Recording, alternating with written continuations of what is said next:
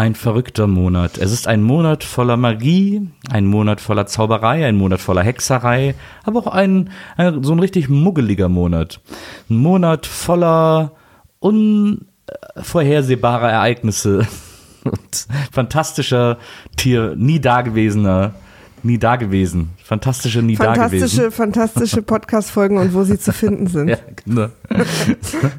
herzlich willkommen, liebe Zuhörerinnen, herzlich willkommen, lieber Zuhörer. Hier ist die Eulenpost, das, ähm, das äh, sozusagen euer Mail- und Twitter-Feature von WIMAF im WIMAF-Spezialmonat, ähm, in dem wir äh, Dezember, in dem wir nur Harry Potter gucken und dann machen wir zwischendurch diese Eulenpost, in der wir uns eure Mails und eure, eure Tweets angucken. Ähm, wir haben ja gesagt, wir machen das nach jeder Folge, war sehr optimistisch geplant. Ja, ja. Ist so ein bisschen, wir haben auch noch drei, vier andere Sachen zu tun, haben wir gemerkt. Ja, das Überraschenderweise. Ding ist, das Ding ist halt auch, was wir so ein bisschen unterschätzt haben, ist auch dieses, es kommt ja Montag eine reguläre Folge, also Montag eine Folge und Mittwoch eine Folge, Ja. was hier schon super knapp ist. Ja. Und dazwischen noch eine Eulenpost zu machen, ist halt totaler Wahnsinn. stimmt. Es ist jetzt, äh, was, vier Tage vor Weihnachten oder fünf oder so? Ja. Und ich erschieß mich bald. Ja. Also ich habe hier bald ein, äh, äh, warte mal, ich versuche mir gerade einen Zauberspruch dafür auszudenken. Äh, durch Dreo Verrücktus, Ja. der äh, an mir Den du an dir selber wird. Mhm. praktizierst. Ähm, wir haben ja vor ein paar Tagen haben wir eine Eulenpost zur Folge 4 schon halb aufgenommen, bis wir dann abbrechen mussten, weil Die- Uke kam. Ja, die hängt jetzt hier vorne dran. Ach so, na, weil ich jetzt nochmal begrüßt habe, ich würde sagen, die kommt einfach Stimmt. jetzt. Und dann, also nur, dass die Leute jetzt wissen, jetzt kommt Aber da halbe. hast du ja auch begrüßt. ja, aber so. dann hören sie, aber jetzt wissen sie halt wenigstens, weil sonst wundern Okay. sie sich jetzt. Also jetzt kommt gleich ein super komischer Einstieg. Genau, also jetzt Äh, kommt nochmal eine Begrüßung. genau. Weil jetzt äh, spielen wir euch die Eulenpost, die halbe Eulenpost zur Folge 4 vor, die wir vor ein paar Tagen aufgenommen haben und nicht beenden konnten. Genau. Viel Spaß.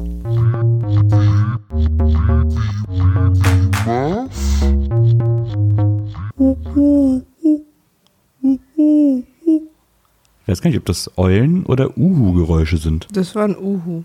Also, Mein, ja? Ist das so? Nachts im Wald sind doch immer Eulen. Uhus gibt es doch gar nicht so viele.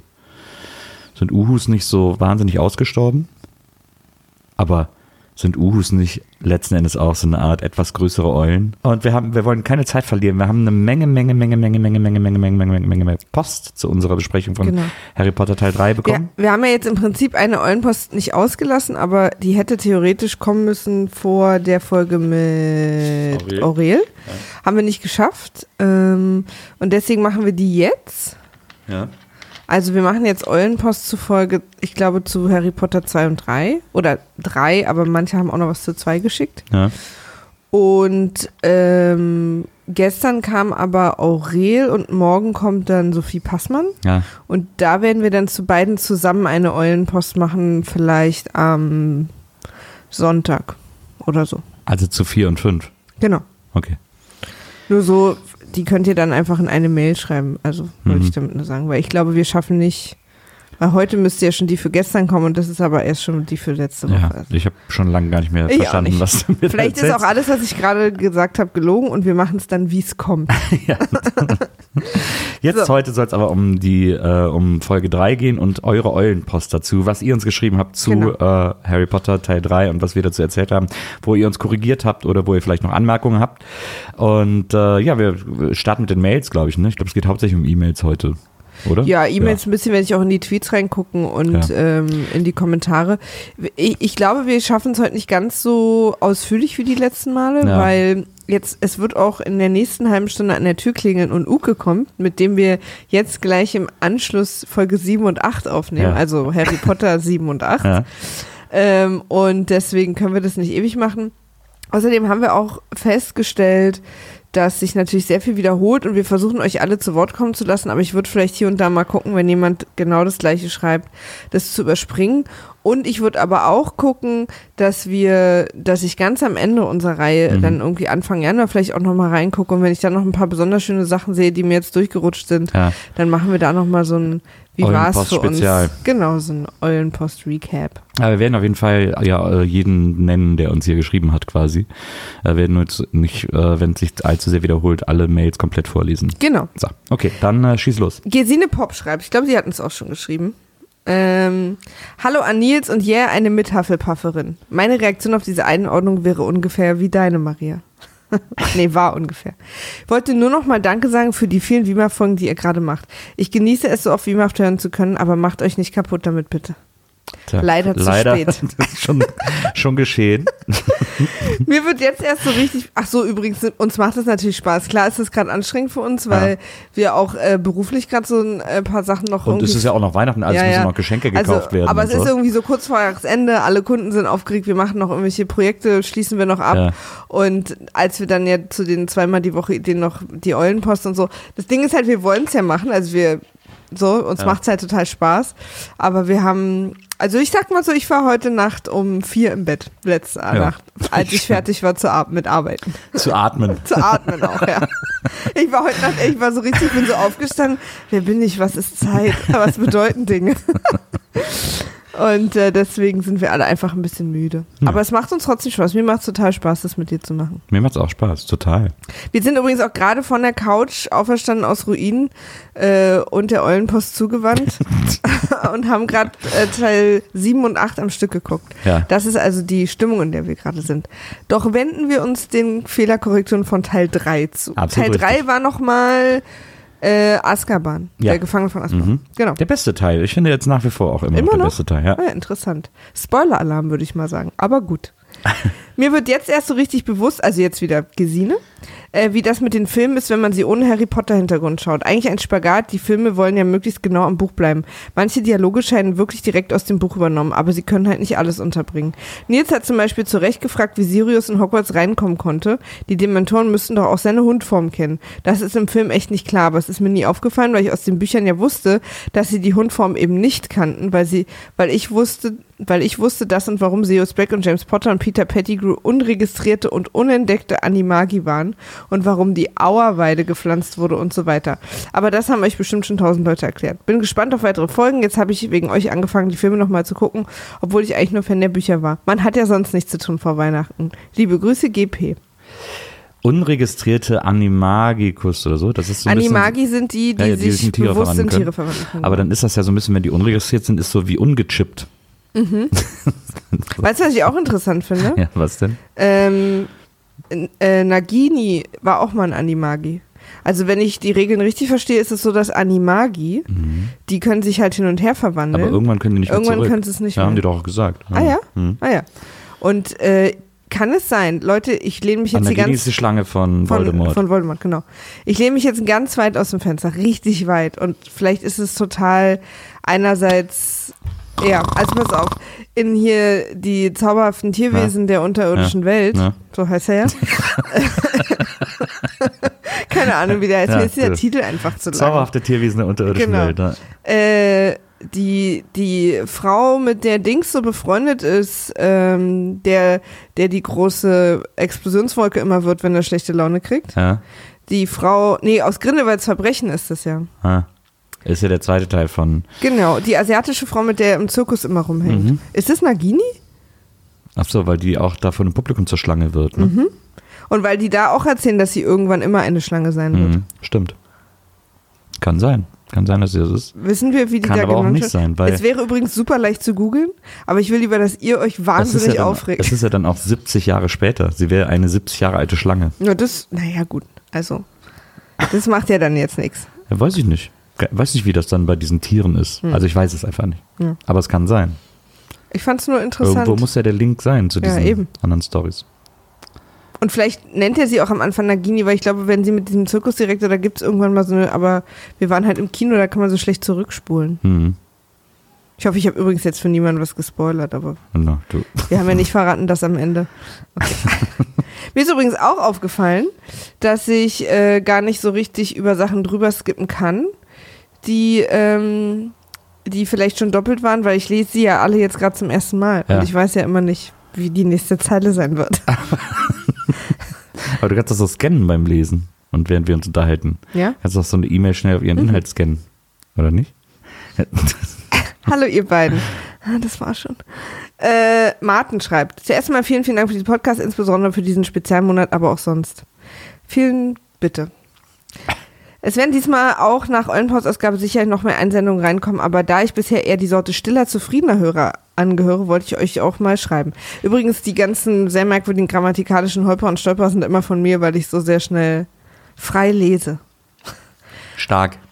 Ich will es nur mal sagen, dass niemand so schreiben würde von unseren schlauen Hörern, nur ich lese es so. Ja. Ansonsten aber direkt mal zur Besprechung von Folge 2. Okay. Oh. Dobby gibt erst sehr viel später zu seinen ehemaligen Herren die Malfoys zu hassen. Okay, ja, das haben wir schon. Okay. Dumbledore hat, also das ist jetzt ein Absatz, aber ich spring zum nächsten. Dumbledore hat Lockhart wahrscheinlich deswegen eingestellt, das hatten wir auch schon. Mhm. Das Gegenteil eines Schlammboots äh, wird Swip genannt. Haben wir auch schon. Kurz vor Schluss hat Maria ganz schnell die Horcruxe von Voldemort und Heiligtum des Todes. Entschuldigung nochmal. Danach meinte Maria, dass Tom Riddle seine Muggelmutter hasst. Sie ist allerdings der magische Teil der Eltern. Hassen tut er seinen Vater. Aber er hat's doch mal gesagt. Egal. Der Name Tom Marvolo ist übrigens deswegen auch wirklich okay oder typisch. Ist nicht wirklich okay oder typisch, aber halt Fakt. Als Mischung aus Magier, Opernnamen und Muggelvater. Mm, genau, jetzt kommen hier noch so ein paar Ideen. Äh, noch so ein paar von diesen Dingen. Ganz unabhängig von den besprochenen Folgen wollte ich unbedingt noch äh, Cold Mirror als Thema in die Mail bringen. Da Nils kein Harry Potter-Fan ist, denke ich nicht, dass er ihren HP Harry Potter-Content kennt. Kennst du Cold Mirror? Ich kenne Cold Mirror äh, und uns wurde auch schon öfters mal äh, geschrieben, dass es schade ist, dass wir die Cold Mirror Podcast Folgen zu Harry Potter noch nicht gehört haben, weil Cold Mirror anscheinend irgendwie so einen Podcast gemacht hat, äh, wenn ich das richtig verstanden habe, immer mit so fünf Minuten Folgen über Harry Potter oder irgendwie sowas. Ähm, und irgendwer hat Ach, hier, guck mal. Abgesehen von ihrer alternativen Vollvertonung vom ersten Film, der darauf beruhenden Hörspiele und ihrem äh, Harry Potter Superfan-Status in Deutschland läuft aktuell immer noch ein Podcast-Projekt von ihr, in dem sie den ersten Film in fünf Minuten Schnipsel mit Lupe und Skalpell auseinander nimmt. Ja. Falls ihr also noch Bedarf haben sollt, was sonst noch so im ersten Film zu entdecken gibt. Extrem sehen und hörenswert. Fun Fact, die Torte, die Hagrid Harry in der Hütte auf der Insel überreicht, ist mit Happy Birthday Harry beschriftet. Das steht hier jetzt falsch geschrieben, weil das so ist. Ja. Die Tatsache, dass Hagrid aufgrund der Spinnsache der Schule verwiesen wurde, hat sich wohl nicht sonderlich positiv auf seine Englischkenntnisse ausgewirkt. Hoffe, ihr habt weiterhin viel Spaß mit dem Film und wehe, irgendjemand beschwert sich, dass Uke für den Abschluss des äh, Harry Potter Monats schon wieder zu Gast ist. Das hätten wir ihm jetzt auch direkt gesagt. Seitdem zwei Nasen tanken ein Kreativpause Fragezeichen ist, brauche ich meinen alternativen Nils Uke Content in Wiemer Form. PS Nils wird sich freuen zu hören, dass der verrückte Architekt im Laufe der Jahre gefeuert wurde und besonders deutlich im letzten Film stattdessen riesige gerade Treppen installiert wurden. Die Quidditch-Regeln bleiben aber wie sie sind. Ja, da freut mich natürlich sehr, dass der Architekt gefeuert wurde. Ich freue mich über jeden Menschen, der gefeuert wird, weil ich mich beschwere. Ja. Ähm, ähm, Aber nochmal zu Cold Mirror. Da hatte ich Ja. dich nämlich unterbrochen, weil ich kurz, du ha- hattest aber ja, das stimmt, wieso? Äh, naja, nee, so weit sind wir noch nicht. Das, über die Treppen wird im, beim letzten Teil nochmal zu reden sein. Ja. Da hat er recht. aber das sind ja die Eingangstreppen und nicht die oben Treppen. Die Eingangstreppen sind auch im ersten Teil schon immer statisch, oder was? Ach, keine Ahnung. Ich glaube schon. Egal. Nochmal Martin zu äh, Folge 3. Ja. Martin, du bist hier an erster Front dabei. Hallo ihr beiden super Ist das Podcaster. Materia oder was? Ja. Ja. Hallo ihr beiden super Podcaster mit gelegentlichen sympathischen Couchgast. Und die, ja. Okay. Es sitzt auch jetzt jemand auf der Couch. Das wissen die Leute nur nicht, weil wir sitzen halt im Nebenzimmer am Tisch. Nachdem ich beim ersten mitternächtlichen Hören der zweiten Eulenpost gemerkt habe, dass ich es am Montag nicht geschafft habe, nach Schreiben der Mail auch auf Absenden zu drücken. Aber Martin, du hattest ja gerade einen kleinen, äh, kleinen Nennung. Könnt ihr die gestern Nacht hektisch doch noch abgeschickte Mail zum zweiten Film gerne ignorieren? Zu spät, Martin.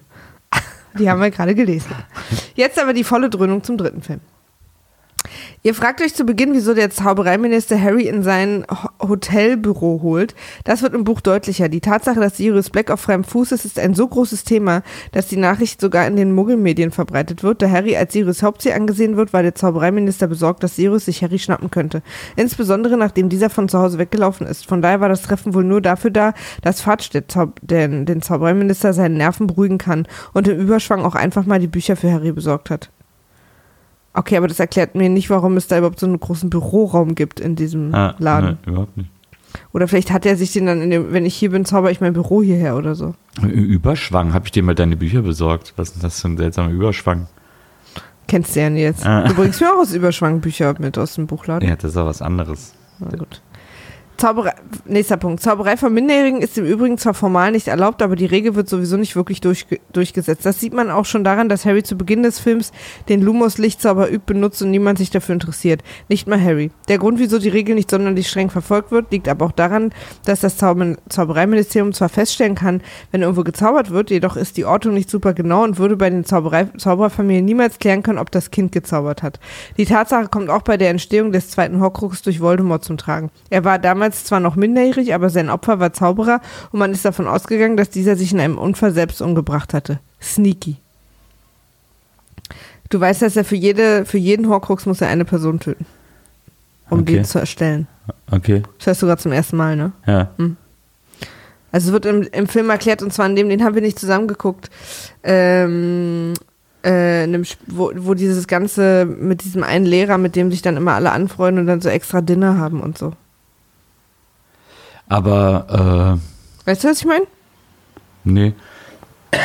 Ich habe aber gerade noch eine andere Frage gehabt, aber jetzt weiß ich auch nicht mehr. Irgendwas hat mich gerade massiv verwirrt.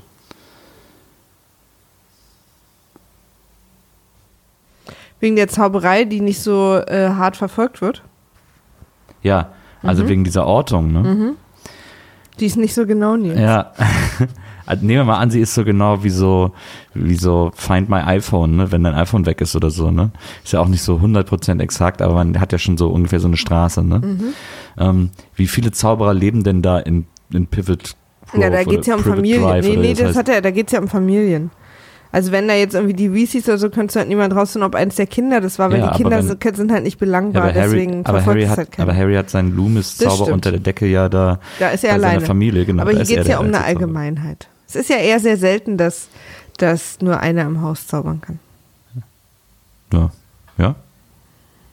Aber zum Beispiel äh, Hermine ist auch die Einzige, die bei sich im Haus zaubern kann. Das stimmt. Es sind schon zwei, Ja. sind schon unsere zwei Hauptfiguren, bei denen das so, bei denen Aber, ja.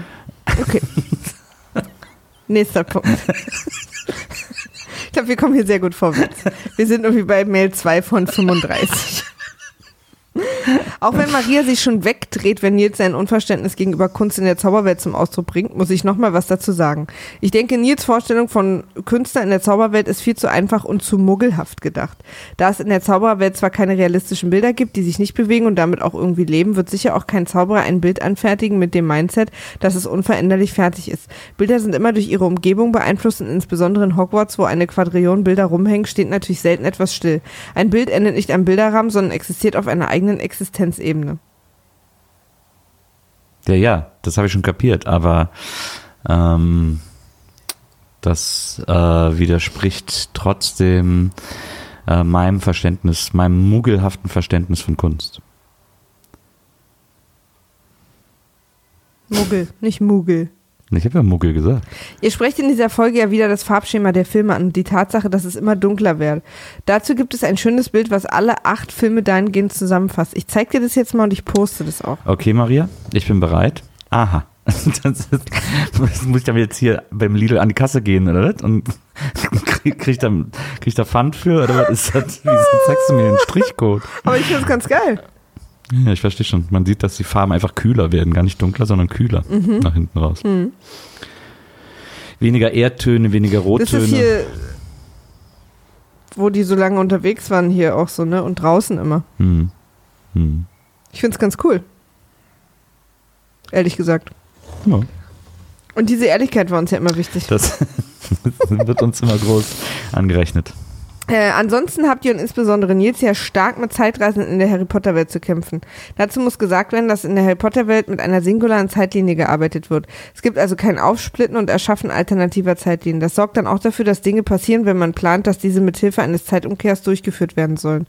Man verändert also weniger die Vergangenheit und mehr die Zukunft. Der große Zeitreiseplot in diesem Film wird in dem Moment angestoßen, in dem Dumbledore und Hagrid Sitte vor der Hinrichtung von Seidenschnabel beschließt, Harry und Hermine später die Aufgabe zu geben.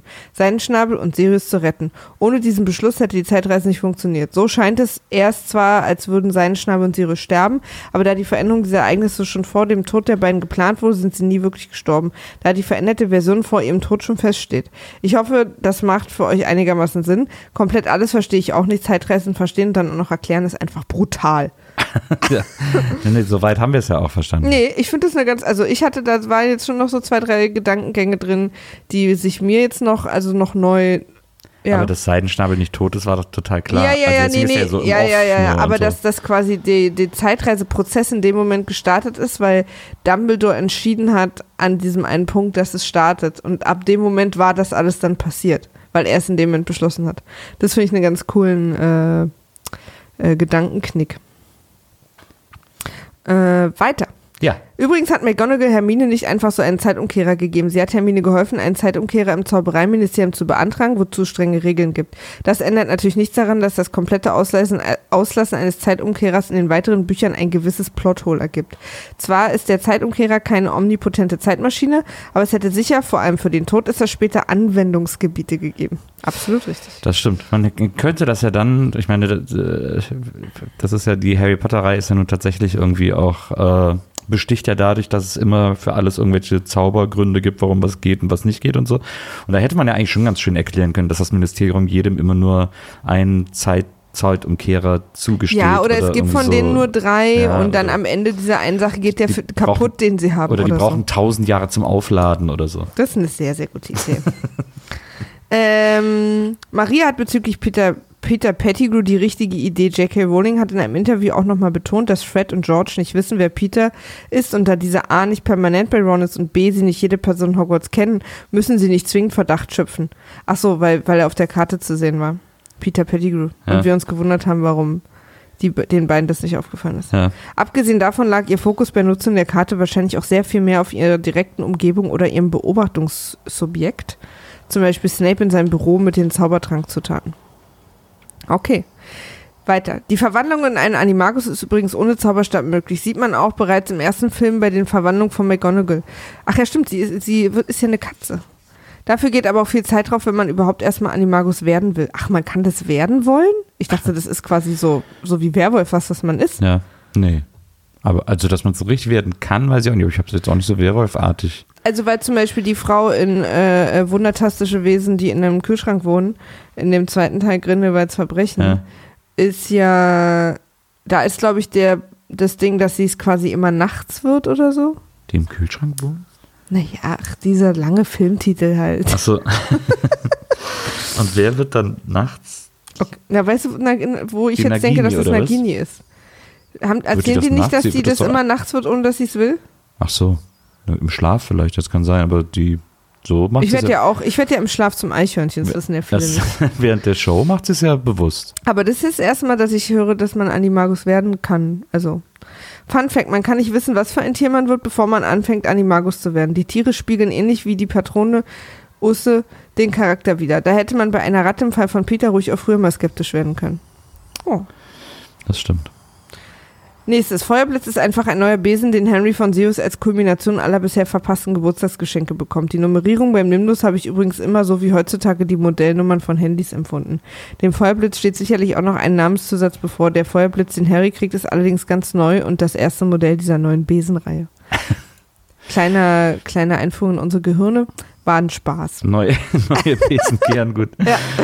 Letzter Punkt. Im Ausblick Ich finde es schon interessant, die Ja? äh, Namensgebung für die Besen. Naja, finde ich schon. Du, da kommen wir, kannst nachher Sag mal, mit- weißt du, was mir ja. gerade auffällt? Diese äh, äh, äh, Peter Pettigrew Ratten-Sache und sowas alles. Ähm, die macht ja, die J.K. Rowling macht ja dieses Fass auf, dass ein Animagikus äh, Animagus. Animagus irgendwie äh, sich in ein Tier verwandeln kann, aber irgendwann nicht mehr zurück kann. Es gibt aber keinen, wir kennen keinen, bei dem das so war, dass der äh, nicht mehr zurückverwandelt ist.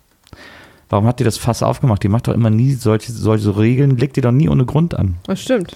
Vielleicht damit die sich, damit sich die Zauberer seltener in das Tier verwandeln, weil man sonst sagt, dann könnten die in jeder Situation zum Tier werden und wieder zum Menschen werden und so ein bisschen hin und her switchen, weil es irgendwie angenehmer ist. Und damit die das nicht so oft machen können, gibt die halt dieses unbekannte, diesen unbekannten Zeitpunkt des, du bleibst dann so für immer, Ja. Damit die es nicht so oft machen. Wahrscheinlich, oder? Weil sonst würde ich sagen, so eine Regel schreibt ihr eigentlich nur, damit es irgendwem mal passiert. Ja. Ich versuche gerade das rauszufinden, aber ich krieg's nicht raus. Ja. Also jetzt so beim Schnelllesen. Aber weißt du, was ich meine? ja, ja, total. Naja. Hier steht nur, also ich hab, bin gerade auf der Animagus-Seite von Harry Potter, vom Harry Potter Wiki. Ja. Und hier stehen bestimmt jetzt tausend Sachen, aber als allerletzter Satz steht, geht etwas schief, resultiert dies in eine irreversible Teilverwandlung. Teilverwandlung? Teilverwandlung. Okay, jetzt so wie, mach, da müssen wir nochmal, oder ihr uns nochmal ein bisschen mehr Ja. reinholen. Ja. Letzter Punkt. Im Ausblick auf den Orden des Phönix hat Maria wieder vorschnell zwei Sachen gleichgesetzt. Der geheime Club in dem Film ist nicht der Orden des Phönix, sondern Dumbledores Armee. Der Orden des Phönix ist lediglich Vorbild und Vorgänger aus Zeit von Voldemorts erster Herrschaft. Hä? Ich hätte nicht das Gefühl, dass du Dumbledores Army und den Orden des Phönix gleichgesetzt hast. Dumbledores Armee sind die Kids. Ja. Und der Orden des Phönix sind die alten, alten Menschen und Eltern, die am Anfang da zusammensitzen, wo Sirius will, dass Harry mitmacht und, und die Weasley-Mama sagt, nee, er soll nicht mitmachen. Das ist für mich der Orden des Phönix. Ja. Oder die, die noch übrig sind. Ja. Weil Sirius zeigt ihm ja auch ein Foto von, von der Urbesetzung. ja. Also Zeiger, Minutenzeiger, Sekundenzeiger, Stundenzeiger, Zahnrad, Ziffernblatt. Okay. Aber die, die Dumbledores Armee sind doch die Kinder. Ja, absolut. Also ich habe es in meinem Kopf nicht verwechselt. Vielleicht habe ich es aber an irgendeiner Stelle falsch gesagt. Das kann ich nicht komplett ausschließen. Nee, das können wir alle nicht. Es tut mir auch immer noch leid wegen den Horcruxen und den Heiligtümern des Todes. Eigentlich weiß ich das. Egal, weiter. Zum Abschluss noch ein Nachtrag zu Film 2. Abgesehen davon, dass Dumbledore sicher froh war, mit Lockhart jemanden gefunden zu haben, der den Posten übernehmen wollte, wollte er sicherlich auch nicht zu viel Zeit darauf, jemanden Fähiges zu suchen, oder hat er nicht viel Zeit, wenn er womöglich zu diesem Zeitpunkt bereits mit Lupin für das darauffolgende Jahr plant. Lockhart war sogar so gesehen Lückenbüßer und hat gut in der Außendarstellung funktioniert. PS, ich hoffe, niemand hat sich ernsthaft beschwert, dass Uke diesen Monat, ach so, ja, das hat er ja schon mal gesagt. Äh, vielen Dank für eure Mühen, in diesem tollen Podcast. Ich hoffe, ich liste nicht allzu viele Punkte, auf die ihr auch in anderen Zusendungen lesen könntet. Ich bin mir sogar sehr sicher, aber du warst der Erste, deswegen alles gut. Jetzt kommt Dennis. Hallo ihr beiden. Vorweg, der fahrende Ritter kommt, wenn du ihn rufst, indem du den rechten Arm ausstreckst. Harry hat ihn also im Fallen versehentlich gerufen. Ah. Das Was? ist der Bus. Ah, Nun zu meinen eigentlichen Anliegen. Wir sind hier nicht bei Dr. Who, wo alles in Bewegung ist. Okay, Leute. okay, wir Ganz beruhigen uns ruhig. alle wieder. Aber Dr. Who spielt doch sogar mit. ja, Übrigens muss ich auch mal sagen, ne, jetzt, Ja. äh, wo ich die Filme gesehen habe, bei Harry Potter spielt wirklich jeder englische, Klar. englischstämmige Jetzt, es ist eine Schauspieler mit. Insel. Es, ist, Jeder- es gibt Ja, warte, eine endliche warte. Anzahl von ja, Schauspielern. Eben. Ja. Jeder englische Schauspieler, jeder lebende britische Schauspieler spielt bei Harry Potter mit. Aber nur Hugh Grant nicht. Der sollte ja mitmachen. Ja, Der sollte ja Lockhart sein. das ist so frech, dass der nicht, dass man dann nicht, den hätte man auch später noch irgendwo einsetzen können. Ich kann da nicht genaues zu sagen. Ich, ich kann mir sicher auch vorstellen, dass es Schauspieler gibt, die aus irgendwelchen fehlgeleiteten Gründen lieber nicht mitmachen wollen. Ist, also aber kein britischer. Da waren alle britischen dabei. Stimmt. Nun zu meinem eigentlichen Anliegen. Wir sind hier nicht bei Dr. Who. Genau. Der Film hat genau eine Zeitlinie und alles passiert, wie es passiert. Jetzt? Ja, Mir ist nur gerade eingefallen, einer fehlt. Daniel Craig hat nicht mitgespielt. Ja, der musste leider seine Lippen schürzen und irgendwo aus dem Meer steigen. Äh, der Film hat genau eine Zeitlinie und alles passiert, wie es passiert. Es ist nur damit gespielt, es wird nur damit gespielt, dass wir im ersten Durchlauf denken, dass alles schlecht ist. Dumbledore, der ja bei der Exekution zugegen ist, weiß, was passiert ist und was noch passieren muss, um die Ereignisse so zu lenken, dass sie für alle gut ausgehen. Deshalb schickt er Harry und Hermine auch in der Zeit zurück. Sie ändern aber nicht die Ereignisse, sondern ermöglichen sie nur. Mit anderen Worten, es gibt während dieser Ereignisse nur zwei Herminen und zwei Harrys, die genau das gleiche erleben, nur eben aus anderen Blickwinkeln. Ich hoffe, diese Erklärung war für euch genauso logisch wie für mich. Hm. Also, noch, also ich, ich, ich fange an, es zu verstehen. Ja, ich verstehe es schon. Ich verstehe es auch die ganze Zeit, aber es ist halt nicht, nicht, schlau. Ach so. Okay, das lasse ich mal, die, da lasse ich mal die zu. Nee, das zu hätte sie sich, das hätte sich äh, Frau Rowling irgendwie besser ausdenken können. Ich finde, sie hat da, sie hat da einen Zeitparadoxon-Fehler gemacht, den andere Zeitreisegeschichten schlauer äh, um, umgehen, als sie das gemacht hat. Ja, So, das will ich damit sagen. naja, man kann nicht alles perfekt können. Nee, das stimmt. Hallo Maria, hallo Nils, hallo Frieda. Ich habe zwar nicht wirklich Ahnung von Harry Potter, aber ich will euch trotzdem schreiben, wie unglaublich unterhaltsam diese Reihe ist. Das Konzept, dass einer von euch beiden Fan der Serie ist und der andere nicht, macht die Sache so viel interessanter, als wenn sich wie bei üblich zwei Nerds darüber einig sind, wie genial diese jeweilige Serie doch ist. Finde ich auch. Maria, ich feiere dich jedes Mal bei meine Freundin Hass Lindenstraße. Leider ist Nils nicht ganz so Ich dich an- auch. Ja, alle außer mir. Leider ist Nils nicht ganz so angewidert von Harry Potter wie du von der Lindenstraße. Gibt es da nicht noch was Schlimmeres? Ja, es gäbe theoretisch Game of Thrones, nur das Problem ist, also nicht das Problem, nur das Schöne ist, dass ich da schon sowieso einen extra Podcast so habe, der zwar gerade im Schönheitsschlaf liegt, aber be- wiederkommen wird. Und deswegen macht es keinen Sinn, in zwei Podcasts über Game of Thrones zu reden. Schade. BIMAF hat sich in kürzester Zeit zu meinem Priority-Podcast, oh, zu einem meiner Uh. Priority, oh, Das hört sich an wie so, wie so Priority Boarding. Werden wir jetzt, werden wir auch angerufen, wenn du ins Krankenhaus kommst? Oder? Holger übrigens. Der sofort nach Release auf den nächsten Platz der Playlist rutscht. Das haben von meinen ca. 100 Podcasts erst drei geschafft. Wow. Macht weiter so, ich freue mich auf viele geniale Folgen, Holger. PS Nils, das war so, das war extra so eklig gemacht. PS Maria Frieda, was ist denn nun mit Radio Citadel? Und Was da war ist, extra wie eklig gemacht? keine Ahnung, Nils, das war extra so eklig gemacht. Mit den Schnecken oder was? Das ist, glaube ich, das. Einzige, wovor ich mich geekelt habe, ne? Kann sein, ja. Ja, ja schon Ja, klar. Radio Citadel, wie gesagt, wir versuchen das weiterzumachen. Silke schreibt. Liebe Maria, lieber Nils, auf dem Heimweg habe ich über eure wie üblich wunderbare Folge zu Harry Potter und der Gefangene von Azkaban gehört. Und aus irgendeinem Grund bin ich an Nils Rant über das Kunstverständnis hängen geblieben und seither glühen meine Synapsen. Äh, jetzt also kein Potter-Genörde, sondern meine nerdigen Überlegungen zu einem möglichen Verständnis von Kunst in der Zauberwelt. Wie irre, worüber man sich als erwachsener Mensch so wirklich ernsthafte Gedanken machen kann. Punkt 1. Während Künstlerinnen in der Muggelwelt nur die Interpretation ihrer Bilder freigeben und keinerlei Kontrolle darüber haben, was die Betrachterinnen darin sehen, geschieht dies in der Zauberwelt noch auf einer anderen Ebene. Die Kunstwerke haben ein Eigenleben. Die Künstler schaffen also nur aus bestimmten Rahmenbedingungen. Die schaffen also nur bestimmte Rahmenbedingungen. Aussehen der Figuren, Charakter der Abgebildeten, ob ausgedacht wird oder von einer porträtierten Person. Das Umfeld, soweit ich weiß, verändert sich dies alles bei Harry Potter nicht. Aus einem Sonnenaufgang wird kein Sonnenuntergang. Den Rest können sie nicht kontrollieren. Aber auch die Betrachterinnen können dies nicht. Wohin sich Wohin sich welche Figur, welches Lebewesen bewegt, entscheiden die sehr selbst. Das heißt, verschiedene Kunstwerke treten unabhängig von Künstler und Betrachter miteinander in Kontakt und daraus entsteht etwas Neues. Kunst ist also noch viel dynamischer als bei uns. Ist doch eigentlich cool. Kunstwerke, die sich unabhängig von den Künstlern miteinander vernetzen.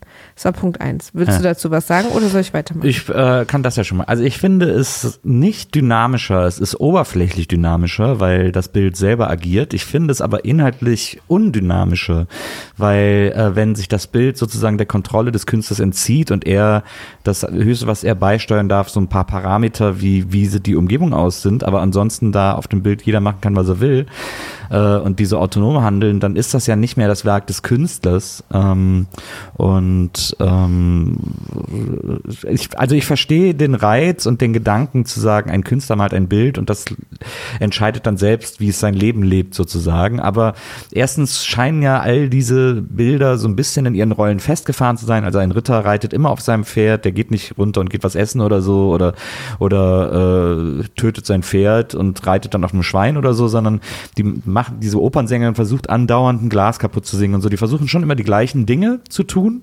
ähm, aber sind dabei auch ansprechbar und so. Also sie sind schon so ein bisschen wie GIFs im Grunde genommen. Sie sind so ein bisschen festgelegt in der in der Aktion, ähm, die vom Künstler festgelegt ist. Deswegen, das hat als das hat künstlerisch sicherlich einen Reiz, aber in der, vor allem in der großen Halle äh, von Hogwarts sind ja alle Bilder so und die sehen auch alle gleich aus. Die sind auch alle im gleichen Stil in diesem sehr ähm, fotorealistischen Stil gezeichnet und äh, dadurch hat das ja keine künstlerische Vielfalt. Das hat vielleicht, wenn man es positiv formulieren will, im höchsten Sinne eine inhaltliche Vielfalt, aber keine künstlerische. Und ich finde es eben deswegen auch weniger dynamisch, weil es äh, äh, weil es immer nur der gleiche Stil ist und äh, im Grunde genommen dadurch, dass die Bilder alles machen und und und äh, und und selber entscheiden, was sie tun, hat der Betrachter gar keinen Interpretationsspielraum mehr, weil ähm, die Bilder selber interpretieren, was sie darstellen.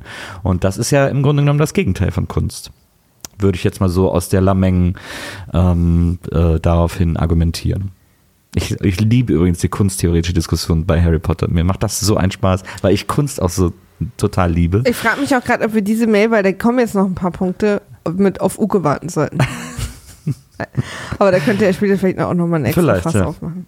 Nächster Punkt. Für Künstlerinnen, die in der Zauberwelt sozialisiert sind, ist das alles selbstverständlich. Vermutlich werden sie total erstaunt, dass die von Muggeln geschaffenen Bilder nicht funktionieren. Äh, dass dies beim von Muggeln geschaffenen Bildern nicht funktioniert. Der Knoten, den sich Nils ins Hirn macht, tritt bei ihnen also üblich nicht auf. Äh, überhaupt nicht auf. Und kein Zauber würde auf die Idee kommen, runtergefallene Strohhalme wieder aufs teure Bild zu tackern, wie Sylvester Stallone. Das finde ich ein ganz gutes Argument, dass das quasi die, dass diese Kunst die Sozialisation ist. Hm, Das finde ich ganz gut. Aber ich würde zu bedenken geben, dass sobald äh, 100 Menschen oder Magier einen Pinsel, eine Leinwand äh, äh, und Farbe haben, die, das nicht sein kann, dass einfach all diese 100 unabhängig voneinander lebenden Menschen fotorealistische Bilder malen, sondern da muss doch irgendwer auch was Kubistisches malen. Da muss doch irgend und plus, dass die meisten ja auch die Ist Muggelwelt vielleicht kennen. auch so, nur Hogwarts wurde ja auch in einem Stil eingerichtet. Diese kubistischen Sachen oder so hängen halt vielleicht einfach nur nicht in Hogwarts. Na, naja, kann natürlich sein. Ist halt ein altes Schloss, Klar. da will man ja auch ein bisschen Stimmung. Aber ja, ja, kann natürlich sein. Aber sowas, sowas, sowas Expressionistisches, sowas Klee-mäßiges, so könnte da schon hängen. So, muss ja jetzt nicht Picasso sein oder so. Ob es den Künstlerinnen recht ist, dass dies auch für sehr praktische Zwecke genutzt wird, wie die dicke Dame, also dazu wird den äh, Gemeinschaftsraum der Gryffindors zu schützen, sei dahingestellt. Aber ob Van Gogh damit einverstanden wäre, dass seine Sternnacht millionenfach als billiger Druck in Studentenbuden hängt, weiß man ja auch nicht. Ja, also wäre ihm sicherlich damals recht gewesen. Er ist ja total verarmt gestorben, wenn ich es richtig in Erinnerung habe. Ähm, da hätte er sicher nichts dagegen gehabt, so ein bisschen Tantiemen für so ein paar Tassen zu kriegen. Äh, aber äh, künstlerisch ist das natürlich völlig uninteressant. Außer man macht es zum Konzept, so wie Warhol. Keine Ahnung, ob J.K. Rowling sich darüber Gedanken gemacht hat. Vielleicht gibt es ja außerhalb von Hogwarts und eine Schule voller Teenager ist jetzt halt nicht der beste Ort für die Würdigung von Kunst. Museen in der Zauberwelt, in der diese praktische Nutzung wegfällt und man sich auf die Kunstwerke an sich und ihre Vernetzung konzentriert. In so einem Museum würde ich übrigens wahnsinnig gerne gehen, weil ich jedes Mal etwas völlig anderes sehen würde, obwohl dort immer dieselben Bilder hängen. Letzter Punkt. Und vielleicht haben Künstlerinnen, die nicht wollen, dass Giraffen durch ihre Bilder marschieren, die Möglichkeit, dies durch Zauberei zu verhindern, wenn sie den Maler der Giraffe total dämlich finden. Sorry, dass ich, dass das jetzt eine kurze Mail geworden ist. Aha. Aber, Okay. also war es nicht. Ja. Silke, liebe Silke, also sie war toll, aber kurz war es nicht. Ja. Aber das hat mich gerade total beschäftigt und vielen Dank für den Denkanschluss. Ich wäre, glaube nie darauf gekommen, mir darüber Gedanken zu machen. Liebste Grüße, Silke. Oh, da kommt Uke. Vielleicht sollten, hat's geklingelt, oder was? Ja. Vielleicht sollten Silke und ich mal eine Fanfiction über einen Maler in der Zauberwelt schreiben. Ja.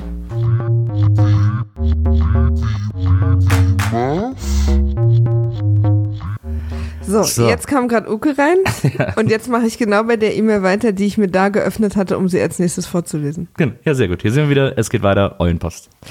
Ähm, Christoph schreibt, Hallo ihr beiden.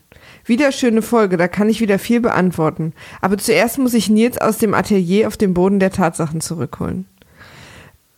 Ich muss hier ganz kurz mal sagen. Die große Harry Potter Kunstkontroverse. I love it. Die Maler können nichts dafür, dass die Bilder sich bewegen, das machen sie einfach. Je mehr Magie in dem Wesen ist, umso mehr kann es auf dem Bild. Warum da nur eine Giraffe ist, kann ich dir nicht sagen. Nur bei den Fotos müssen die Zauber extra was machen. Ach, und mich wundert, dass ihr den Fehler nicht bemerkt habt. Harry zaubert unter seiner Bettdecke und das ist doch verboten. Und das sollte das Ministerium eigentlich merken. Doch haben wir angesprochen. Haben wir angesprochen, ja. So, jetzt zu euren Fragen. Mal sehen, ob, ihr, ob ich mir alle gemerkt habe und auch verständlich erklären kann. Erstens, den Bus ruft man, indem man den Zauberstab über die Straße winkt. Deswegen kam der fahrende Ritter. Hat er nicht gesagt, den rechten Arm hebt oder so? Nee, das war diese andere, diese andere Sache. Ach so, da kommt dann, da kommt, da, da kommen dann die Nazis. ja. da kommt der Nazi-Bus. Der Minister da hat kein Büro, das wusste Harry in den tropfenden Kessel kommt und ist deswegen da. Ach so, er wusste, dass er in den tropfenden Kessel kommt und ist deswegen da, um ihn von seiner Tante zu erzählen und dass er keinen Ärger kriegt. Außerdem ist er ein kleiner Fanboy von Harry. Aber trotzdem, Leute, dieses Zimmer ist wie ein Büro eingerichtet. Darum geht's mir doch nur. Mir geht's gar nicht, dass der da ist. Mhm. Aber vielleicht ist das so ein Office Space in dem im tropfenden Ja. Kessel. Also Aber wisst ihr, was ich meine? Die gehen da hoch und da sind eigentlich Hotelzimmer. Und Ja. dann kommt er da rein. Das ist ein großer, langer Raum mit Sesseln und einem riesen Schreibtisch. Naja, Dass der da ist und auf ihn wartet, damit habe ich überhaupt kein Problem. ja, Sondern nur, dass das da ist. dass er in einem Büro ist, Naja. auf ihn wartet. In einer Lokation wie dem tropfenden Kessel. Offensichtlich erkläre ich mich hier nicht ordentlich genug. Ja, ich wette, das Ey, ist ihr so seid alles so Lindenstraßengucker. ich wette, das ist so ein, so ein, so ein, das ist ein Büro, das man mieten kann. Ja, Auf- oder auf es ist so, was ich auch vorgeschlagen habe, schon um diesem Gespräch auch ein Ende zu machen, Ja. ist, äh, dass es vielleicht, dass er es quasi hinzaubern kann, wo er will. Also, dass er quasi immer überall arbeiten kann, weil er sich immer in jeden, in jeden Raum ein Büro zaubern kann, wie mit diesen Zelten oder so. Wer kann ein Büro irgendwo hinzaubern? Zauberer Nils. Drittens, die Dementoren greifen Harry an, weil sie nicht, weil sie sich nicht beherrschen können, da, Ha- da Harry viel Schreckliches erlebt hat. Ach ja, stimmt. Das ist ja für die wie so eine kleine Schnapperei. Ah, Äh, so weil, Junkies ist dann eigentlich so, so, so ja, ja, weil die ernähren sich ja vom, von dem Leid der Leute. Leid- Wobei ich es logischer finde. Man sagt ja immer, wenn die Dementoren an einem saugen, Hm. dann hat man das Gefühl, dass, einem, dass man nie wieder glücklich sein wird. Eigentlich müsste das Leid ja dann weg sein. Genau. Also eigentlich müssten sie. Nee, nee, nicht weg. Ja, genau. Also, Also eigentlich ja müssten das die Glück sich vom Glück quasi. ernähren. Mhm. Ja. Das finde ich viel, viel logischer. Das habe ich noch nie verstanden, weil wenn sie das ganze Leid aus dem raussaugen, dann ist ja doch, ist doch alles super. Ja. Dementoren müssten doch eine geniale Droge sein. Mit so, eine, so eine Art fliegendes Ecstasy. Ja, genau. Oder so, so eine Antidepressiva oder so. Okay, viertens. Ob es wohl auch so trockene Dementoren gibt? Ja, ich hab, war 27 Jahre leidabhängig. Mhm. Und nee, oder die, die nur noch so, oder, oder wie, wie, oder, oder so, dann sind die wie, Vamp wie Vampire und dann saugen die nur noch so an Ratten rum oder so. An traurigen Ratten. Oder es gibt, es gibt auch so, es gibt auch so einen Laden, so einen Dementoren, äh, Supermarkt, ne? Aber weißt du, was sie, was sie immer am liebsten trinken? Was denn? Cola Light.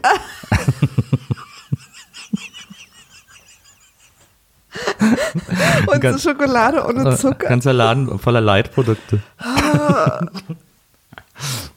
Und dann werden die auch, dann wird die Farbe auch langsam, die werden dann so leicht grünlich und nicht mehr so schwarz. Wieso denn, wieso denn grün? Wenn sie sich nicht mehr von richtigen Light ernähren können, sondern nur noch. Jetzt verstehe ich das erst mit Cola Light.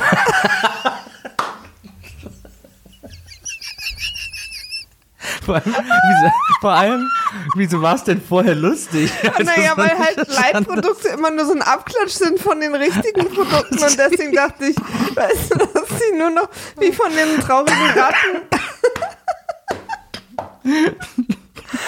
Oh, ich bin erkältet und kann nicht husten. Nee, also mit D, E-I-D. Aber weißt du, was man sehr gut Cola kann, wenn man Light. erkältet ist? Was denn? Husten. Warum sagst du denn, ich bin erkältet, ich kann nicht husten? Ich lachen meine ich. Ja, dann müsstest du das halt sagen. Nils, wir können alle nicht deine Gedanken lesen. okay, Cola Light, nicht schlecht. Ja. Okay, man muss es geschrieben sehen. Ja, aber dann ist es nicht mehr so witzig. Absolut. Das muss, man muss es ja hören, es muss man klingen. muss es einfach mit seinem Gehirn ja, ja, mitdenken. weil nur, das hat ja beim Hören den gleichen Klang. Geschrieben sieht es ja ganz anders das aus. stimmt, das stimmt. Oh, da gibt es viele Witze. Da habe ich mich zuletzt schon öfter mal geärgert. Okay. viertens, Professor Trelawney. Ah, weißt du, was ich übrigens, ich lese viertens gleich nochmal vor. Äh, wir haben, ihr seid jetzt wegen der Sache, die wir vorne reingeschnitten haben, natürlich schon eine Weile in der, das hätte ich gleich am Anfang sagen müssen. Aber die Eulenpost ist jetzt nicht so nummeriert wie die Filme, die wir in der Eulenpost besprechen, sondern die nummerieren wir quasi einfach nur durch, wie sie kommen. Das ist jetzt Eulenpost 3. Wir besprechen aber alle E-Mails und Nachrichten, die bis jetzt zu dem Aufnahmezeitpunkt bei uns angekommen Also vier sind. von fünf, glaube ich, ne? Naja, drei, vier, fünf. Ah. Also alles Mögliche gemischt und dann beim nächsten Mal, wenn wir aufnehmen, besprechen wir dann auch wieder alle Sachen, die bis dahin angekommen sind, weil viele von euch schreiben quasi so zwei Filme auch in einer Mail und wir können die nicht alle auseinanderreißen und dann uns merken, von welcher Mail wir schon den Anfang vorgelesen haben, welche wir schon ganz gelesen haben und so. Und ich lese die ja quasi hier auch ungefiltert. Also Ja. ich habe die vorher nicht gelesen. Ja. Deswegen haben wir uns entschlossen, es so zu machen. Also wir wollen von euch, dass ihr die Hashtags benutzt, welchen Film ihr uns korrigiert. Wir selber machen aber euren Post 1, 2, 3 in der Reihenfolge, die sie rauskommen. Das hat dann nichts mit den Filmen zu tun. Gut, gute Erklärung. Ja, das ist ein bisschen, finde ich, wie die Horcrux und die Heiligtümer des Todes. Absolut. Zwei sind, beides sind Sachen, wo unklar ist, was sie sind und wo sie sind. Ja. Und sie werden gesucht, aber es sind zwei super, es ist super wichtig, sie auseinander Und sie müssen zerstört werden. Genau. Ja. Nee, nee, die Heiligtümer des Todes nicht. Aber doch Harry macht's ja zum Schluss. Mhm. Was ist eigentlich mit dem Umhang? Egal. Der ist irgendwo verschwunden gegangen. Professor Trelawney sieht immer schlimme Omen und in jedem Jahr den Tod ihres Schülers, eines Schülers. Sogar Professor McGonagall lässt sich darüber aus. Sie hält halt nichts darauf, bis auf die zwei Prophezeiungen, die sie mal gemacht hat. Ja, das, das hatte auch Sophie erzählt, dass die einmal irgendwie einen, einen klaren Moment hatte und der Rest irgendwie so ein bisschen interessante Idee von J.K. Rowling. Naja, so Lehrer hatten wir doch alle.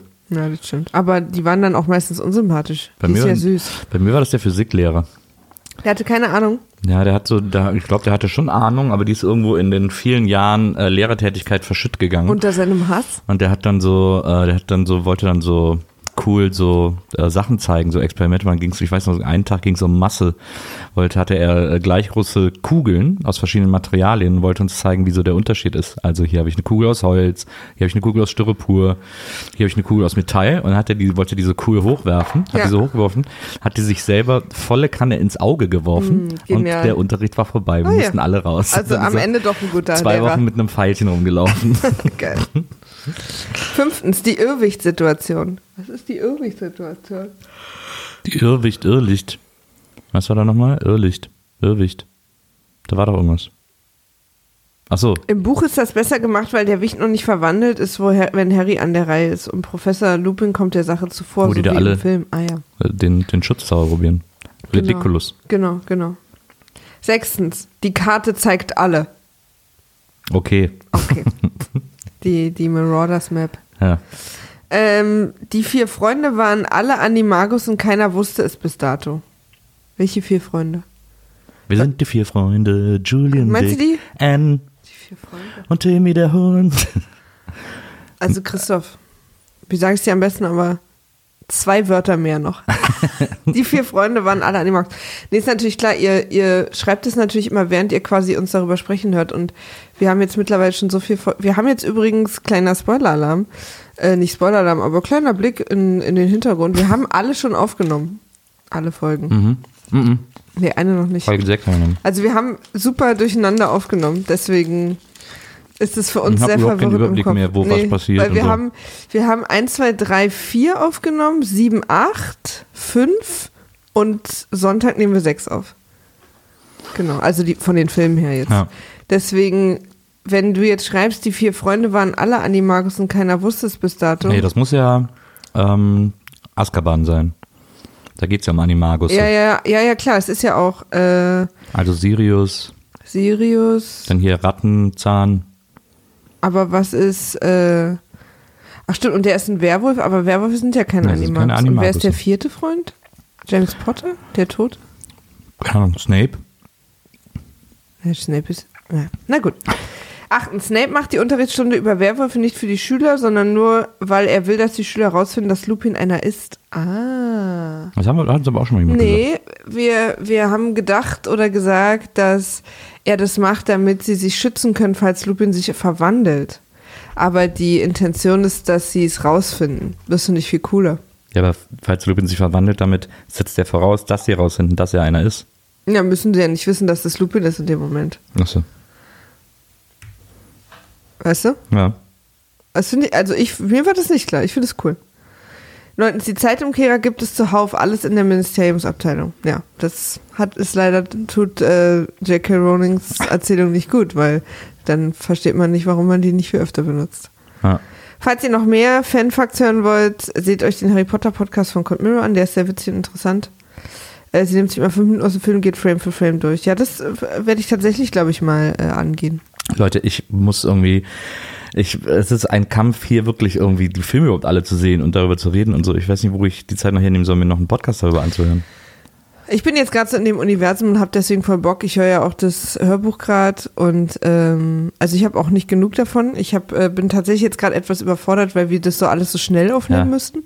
Aber genug davon habe ich gar nicht. Also ich höre gerade das Hörbuch und ich habe gestern auf äh, YouTube mir ein paar Videos angeguckt. Zum Beispiel äh, Behind the Scenes bei den Harry Potter Filmen immer die Verabschiedung von den größten äh, Rollen, wenn die ihren letzten Drehtag hatten am Set. Ja. Weil das ist halt, die waren alle zehn Jahre jeweils dabei. Ja. Und das war alles sehr emotional. Es war sehr, wurde sehr viel geweint. Das war Verstehe. sehr, oder ich habe eine Pressekonferenz gesehen, wo jeder Charakter seine, seinen eigenen Lieblingssatz aus der, den er hatte, aus der Reihe genannt hat. Das war auch cool. Okay. Äh, ach so, danke an, äh, wie, wie war es nochmal? Christoph, glaube ich, genau. Übrigens ganz kurz, nur Ja. zwischendurch, wir haben gerade eine SMS reinbekommen, äh, eine WhatsApp von äh, Uke, äh, der uns bittet, äh, der schreibt, Freund, wir haben leider versäumt, einen sehr offensichtlichen Wortwitz zu machen und er fragt, ob wir den noch Ihr seid nachträglich jetzt vielleicht verwirrt. Uke hat 7, 8 haben wir halt schon Ja. aufgenommen, kommt aber noch. kommt noch. Äh, er bittet, diesen Wortwitz noch nachträglich einzufügen. Jetzt fügen wir ihn im Prinzip vorträglich, ein. Aber das macht ja nichts, Ja. denn er passt immer, nämlich Horcruxhafen. Ja, das ist natürlich äh, liebe Grüße an Frieda. Ja. Frieda hat sich ja auch, äh, das wird äh, äh, Frieda dann hören, aber Uka hat sich auch beschwert, dass wir ihr Frieda, äh, ihm Frieda immer vorenthalten. Da müssen wir demnächst also mal eine Zusammenführung machen. Familienzusammenführung. Mal vielleicht einen Podcast zusammen, irgendwie eine Folge. Ja. Ja. Ja. Henrik schreibt, Hallo Maria, hallo Nils. Zunächst möchte ich euch für diesen großartigen Podcast danken. Freue mich immer wie Bolle, wenn es eine neue Folge gibt. Ich leide auch immer mit Maria mit den Folgen zur Lindenstraße. Danke, endlich mal. Aber du magst das bestimmt trotzdem. Aber diese Folgen nicht zu hören, ist auch keine Option. Nee, ich finde schon. Dafür höre ich euch viel zu gern zu. Ist ein wenig wie mit Pizza. Auch eine schlechte Pizza bleibt immer noch eine Pizza. Ja, das hat Joey, glaube ich, gesagt, ne? Keine Ahnung. Äh, bis vor kurzem kannte ich weder die Filme noch die Bücher von Harry Potter, habe mich auch ein wenig dagegen gesträubt. Nach einer verlorenen Wette mit meiner Freundin habe ich nun aber doch die ersten Teile mit ihr geguckt und zu meinem Glück besprecht ihr nun diese, was es für mich wesentlich erträglicher macht. Ich gehe übrigens, Entschuldigung, ich bin einfach müde. Vor Weihnachtszeit ist es kalt, Entschuldigung. Dank euch kann ich nun auch mit gefährlichen Halbwissen vor, vor meiner Freundin glänzen. Danke dafür. Ach, sie hört uns nicht, oder was? Frech. Gefährliches Halbwissen und wo es zu finden ist. Ja. ich muss eigentlich noch einmal ausdrücklich, ich muss auch noch einmal ausdrücklich Nils loben. Ja, also da können Finde wir insgesamt Endlich mal. mal. ja. Na, endlich mal. Äh, hat er jetzt wieder, jetzt hat er wieder Oberwasser die nächsten Tage. Er, er ist für mich der erfrischende Gegenpol zu all den aufgeregten Fans und Nerds da draußen, der auch mal investigativ hinterfragt und den Finger in die Wunde legt. Weiter so. So. Ja, ey, willkommen in meinem Leben, ne? In, die Finger in die Wunde können wir auch irgendwie für nach dreieinhalb Jahren mal rausnehmen. Zum Schluss gibt es von mir keine Fakten. Ich kenne eh keine. Meine So. absolute Das ist eine Lieblings-E-Mail. Mail wie, ich, wie aus dem Bilderbuch. Ganz viel Liebe und so, Henrik. Genial. Finde ich wirklich super. So, das ist doch, das ist doch meine Meinung, mit der ich was anfangen kann. Carlos schreibt. Ja? Hallo, liebe Maria. Ist offensichtlich nur an mich. Soll ich die erstmal nur alleine lesen oder? Erstmal Riesenrespekt und ganz viel Liebe für die Mühe, die ihr euch mit dem Harry Potter Monat macht. Du scheinst ja immer sehr begeistert zu sein, wenn das Thema Real Life Quidditch erwähnt wird. Dazu wollte ich euch sagen, dass euer Freund und Podcast-Kollege Donny dieses Jahr für einen NDA-Beitrag zu Besuch bei den Hamburg Werwolves war. Vielleicht könnte ich das ja interessieren. Ja, da haben uns schon viele geschickt, den Link. Wir haben übrigens Donny nicht, nicht eingeladen, weil wir ihn nicht leiden können, sondern weil Donny einfach mega busy ist und immer super wenig Zeit hat. Ja. Und äh, Und wir auch. und wir einfach wissen, wie anstrengend oder wie viel Zeitaufwand es ist, hier mit uns diesen Podcast zu machen, weil die Harry Potter Filme sind lang, da muss man herkommen und das hatte quasi überhaupt nichts mit ihm zu tun. Naja, wir mussten halt ehrlicherweise gesagt auch äh, irgendwie das so koordinieren, dass die Gäste alle aus Berlin kommen, weil das einfach schneller geht und einfacher ist und so, als Ja. jetzt hier noch die große Reise, Genau. weil wir ja auch relativ spontan beschlossen haben, den Dezember zum Harry Potter Monat zu machen. Und für die Findigen von euch, Frieda ist nicht aus Berlin, aber wir waren zufällig in Cuxhaven. Ja, Und sie war dann eine Woche später zufällig hier. ja, für die ganz Findigen. Naja, aber es gibt ja die Findigen. Horcruxhafen Horcruxhafen, ja, das stimmt. Das stimmt. Zu deinem Potterhaus muss ich sagen, dass du nie im Leben Slytherin sein könntest. Als Gutmensch und Feministin, die immer PC ist, bist du das absolute Gegenteil einer Slytherin. Und eine Hufflepuff zu sein, ist definitiv nichts Schlimmes. Ich weiß nicht, ob dieses Gutmensch oder PC, ob das als Beschimpfung gemeint ist, aber nö. Nö. Also ich sehe es nicht als Beschimpfung. nö. Ich Ein guter Mensch zu sein, ist doch eine gute Sache, nicht. oder? Absolut.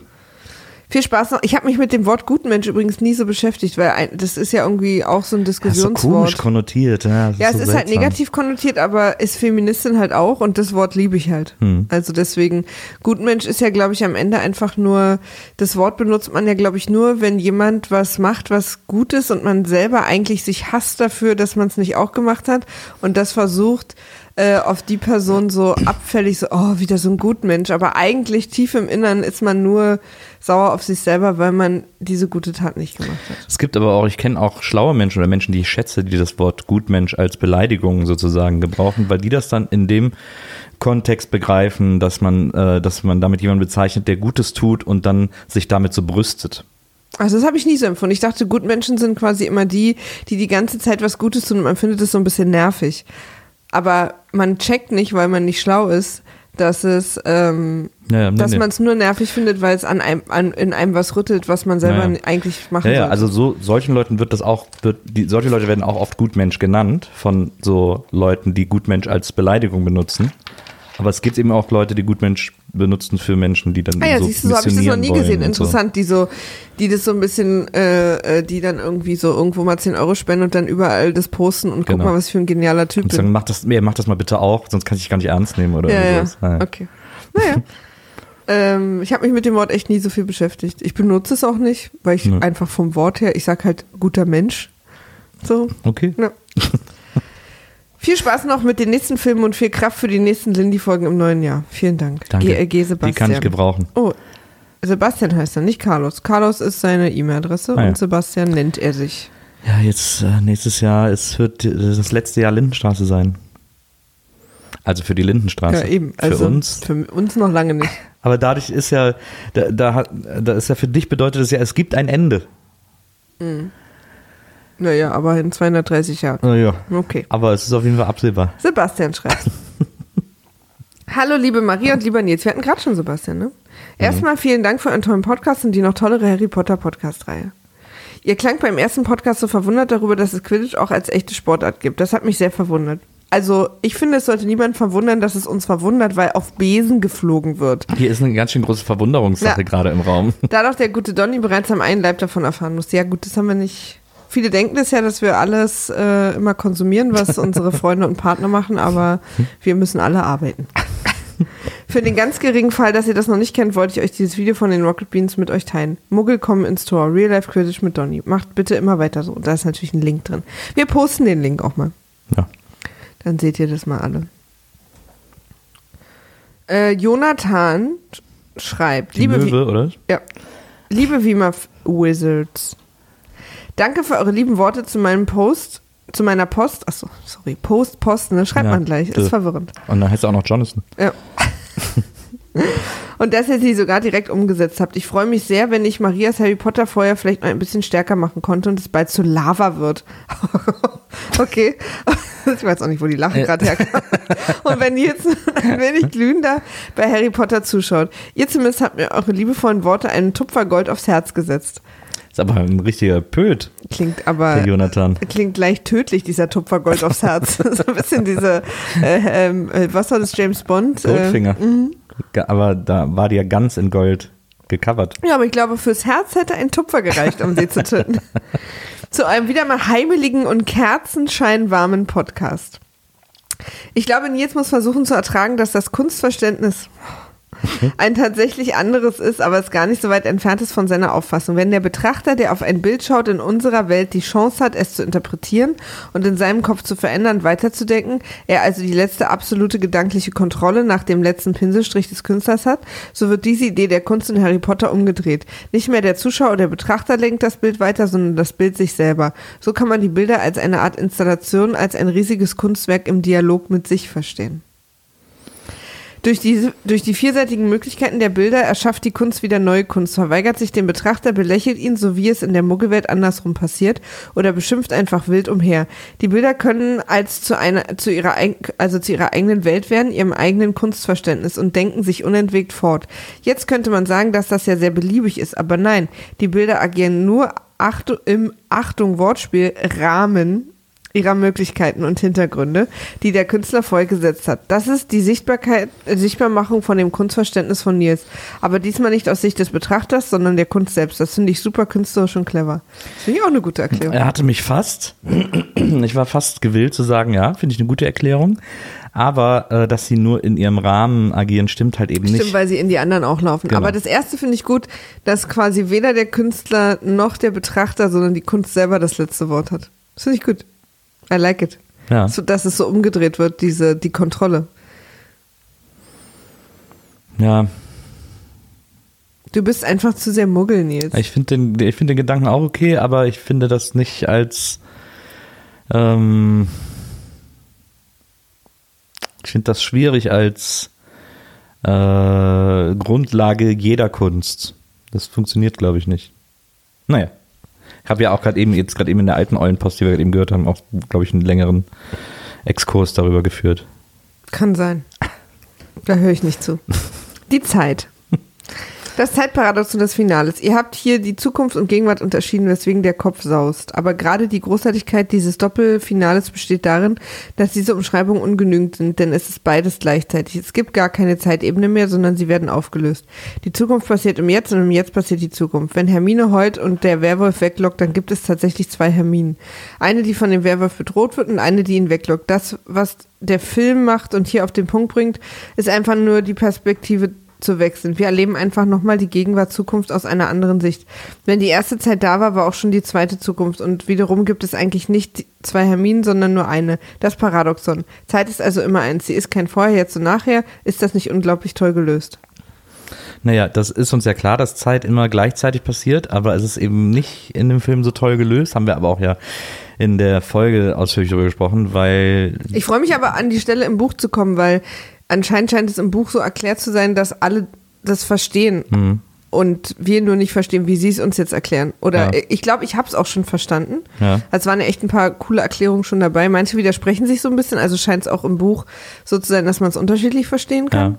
Naja, also grundsätzlich verstehen tue ich es auch und wie es gemeint ist, verstehe ich auch, aber ich finde es nicht so gut gelöst im Film. Ja, ja, ja. Ich meine, da geht's ja dann wahrscheinlich auch wieder um, äh, dass wenn man so ein komplexes, äh, so eine komplexe Sache in etwas erklären will, wo man eigentlich nicht so viel erzählen kann, sondern alles zeigen muss, Ja.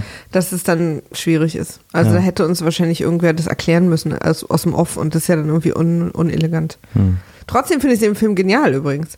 Also ich mag es total. Ich liebe diesen, diesen, diesen Kniff, ein, äh, äh, komplette Szenen und Abläufe nochmal zu sehen aus einer anderen Perspektive. Das fand ich schon immer cool. Hm. Wo man dann so, ah, deswegen ist das vorhin passiert. Das liebe ich total.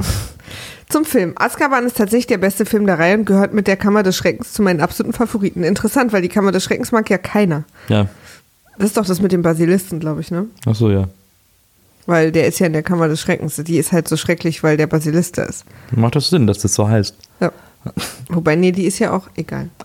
Nicht nur, dass John Williams den besten Score seiner Karriere geschrieben hat, ja, wieder, No. die, ja, wieder die Superlativen, sorry. Also da würde ich doch dann jetzt mal die John Williams Kirche ganz arg im Dorf lassen, der ja auch das Star Wars Theme geschrieben hat, der auch das Indiana Jones Theme geschrieben hat, der auch das Superman Theme geschrieben hat. Das Harry Potter Theme ist gut, un, also äh, keine Frage, aber das ist bei dem, was der Mann geschrieben hat, sicher nicht das Beste seiner Karriere. Also ich bin bereit, die Option offen zu lassen, dass es das Beste ist. Ich müsste mich mal durch die John Williams Sache durchhören. Das Star Wars Theme, das ikonografischste Orchesterstück des Universums. ja, ich finde das Harry Potter Theme schon auch echt gut. Aber du findest es, du findest es Ich, hab, ich muss es hören. Ich sag ja, ich muss es hören. Ich werde äh, über Weihnachten mal, kann man bestimmt bei Spotify alle hören, oder? Ja, gibt es bestimmt so eine Best of John Williams. Ja. Aber bei mir ist gerade, in dem Musikliebhaber in mir, ist gerade ein Feuerwerk der Wut. Ja?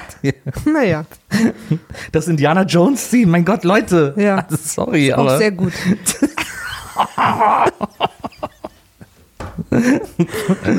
ich beiß gleich in die Tischkante.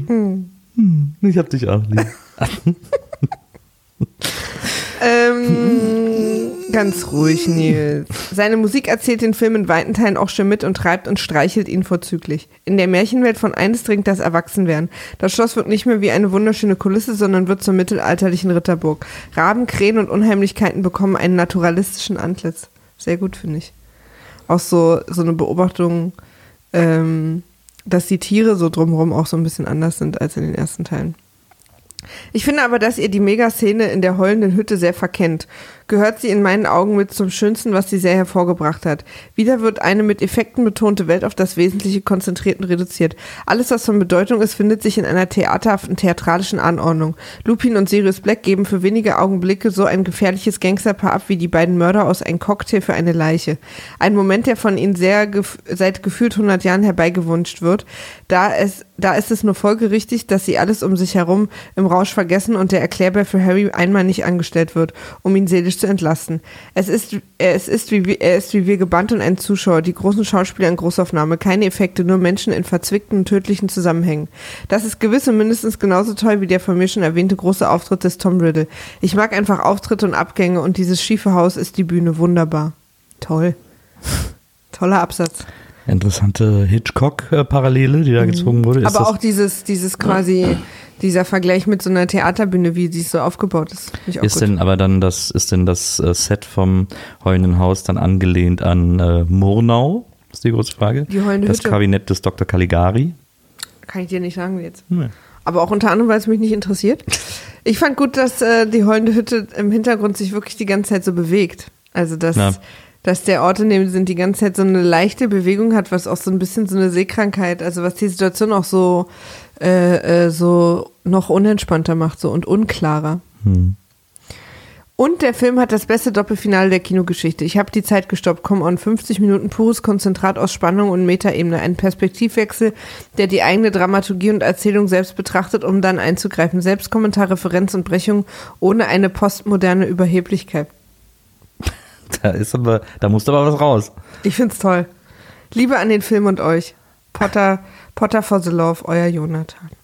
Großer Potter-Fan offensichtlich. Aber Zumindest tolle, ich liebe lieb ja so Analysen. Was viele von euch vielleicht nicht wissen, weil ich es vielleicht nicht so oft erzähle, aber ich habe ja Amerikanistik studiert und als ich im Master war, habe ich Bachelorstudenten unterrichtet und zwar ein Seminar äh, Filmanalyse auf Englisch, Movie Analysis. Nur, dass ihr einfach Bescheid wisst. Deswegen weiß ich sowas sehr zu schätzen. Katrin schreibt, Liebe Maria, lieber Nils, ich habe leider überhaupt keine Ahnung von Harry Potter. Lustig wäre, wenn jetzt ein Punkt wäre. Liebe Grüße, Katrin. Und die Filme letztes Jahr zum ersten Mal gesehen. Deswegen kann ich leider auch nicht mit coolen Fakten glänzen. Ich schreibe euch trotzdem, um mich für, für das Podcast ja mit euch zu bedanken. 2018 war für mich ganz besonders schrecklich. Liebeskummer, Depression, Krankheit, das volle Programm. Oh. Ohne euren tollen Podcast-Format hätte ich das wahrscheinlich nicht geschafft. Noch jetzt schlafe ich jeden Abend mit einem Podcast ein und bin dadurch von meinen Sorgen abgelenkt. Ich kenne das übrigens total. Wenn es mir so ganz schlecht geht und ich ganz traurig bin, dass ich dann so Stimmen, die ich so gern habe, die so ein Safe Space sind, wenn ich die dann höre, dann äh, beruhigt mich das total. Und dann höre ich auch so alte Podcast-Folgen von so Podcasts, die ich ganz doll lieb habe und so. Das, ich kenne, weiß, was sie meint. Schön, dass wir das sind. Ich auch. Ich höre aber dann immer drei Fragezeichen. Äh, wenn man euch so zuhört, hat man das Gefühl, mit euch im Wohnzimmer zu sitzen, einfach eine gute Zeit zu haben. Von den Wiemer-Filmen habe ich übrigens keinen gesehen gehabt, außer Twilight. Dafür schäme ich mich sehr. Und zwar zu Recht. Keine Lindenstraße? Außerdem habe ich jetzt mit äh, 23 mit der Lindenstraße angefangen. Juhu! Oh, Katrin. Dafür schäme ich mich auch. Auch zu Recht. Ich war aber ehrlich gesagt schon etwas enttäuscht, dass es bei euch viel besser klingt, als es ist. Besser? Habe ich, mein, ich meinen Job wohl nicht gut.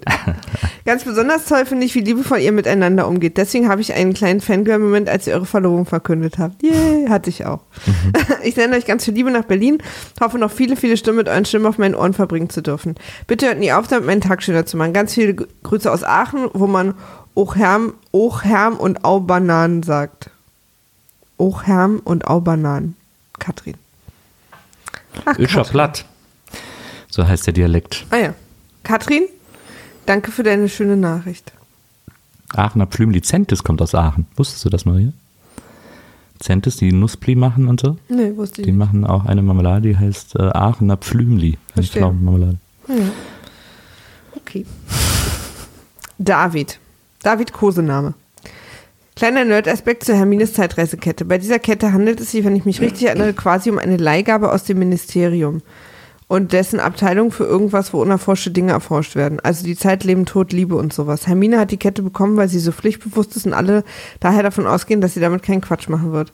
Nach eigener Aussage ist Rowling beim Schreiben dann allerdings aufgefallen, wie unglaublich komplex und Deus Ex Machinaik alles wird, wenn sie jetzt auch noch mit Zeitreisen sowas anfängt, weshalb Hermine, Hermines Kette, die sie am Ende Schulers wieder zurückgeben muss und rein zufällig alle anderen Zeitreisegegenstände der Welt oder jedenfalls Englands äh, im nächsten Teil ganz beiläufig in der Ministeriumsabteilung zerstört wird, Problem gelöst. Ah, das habe ich ja gesagt, dass das ja eine gute Lösung wäre.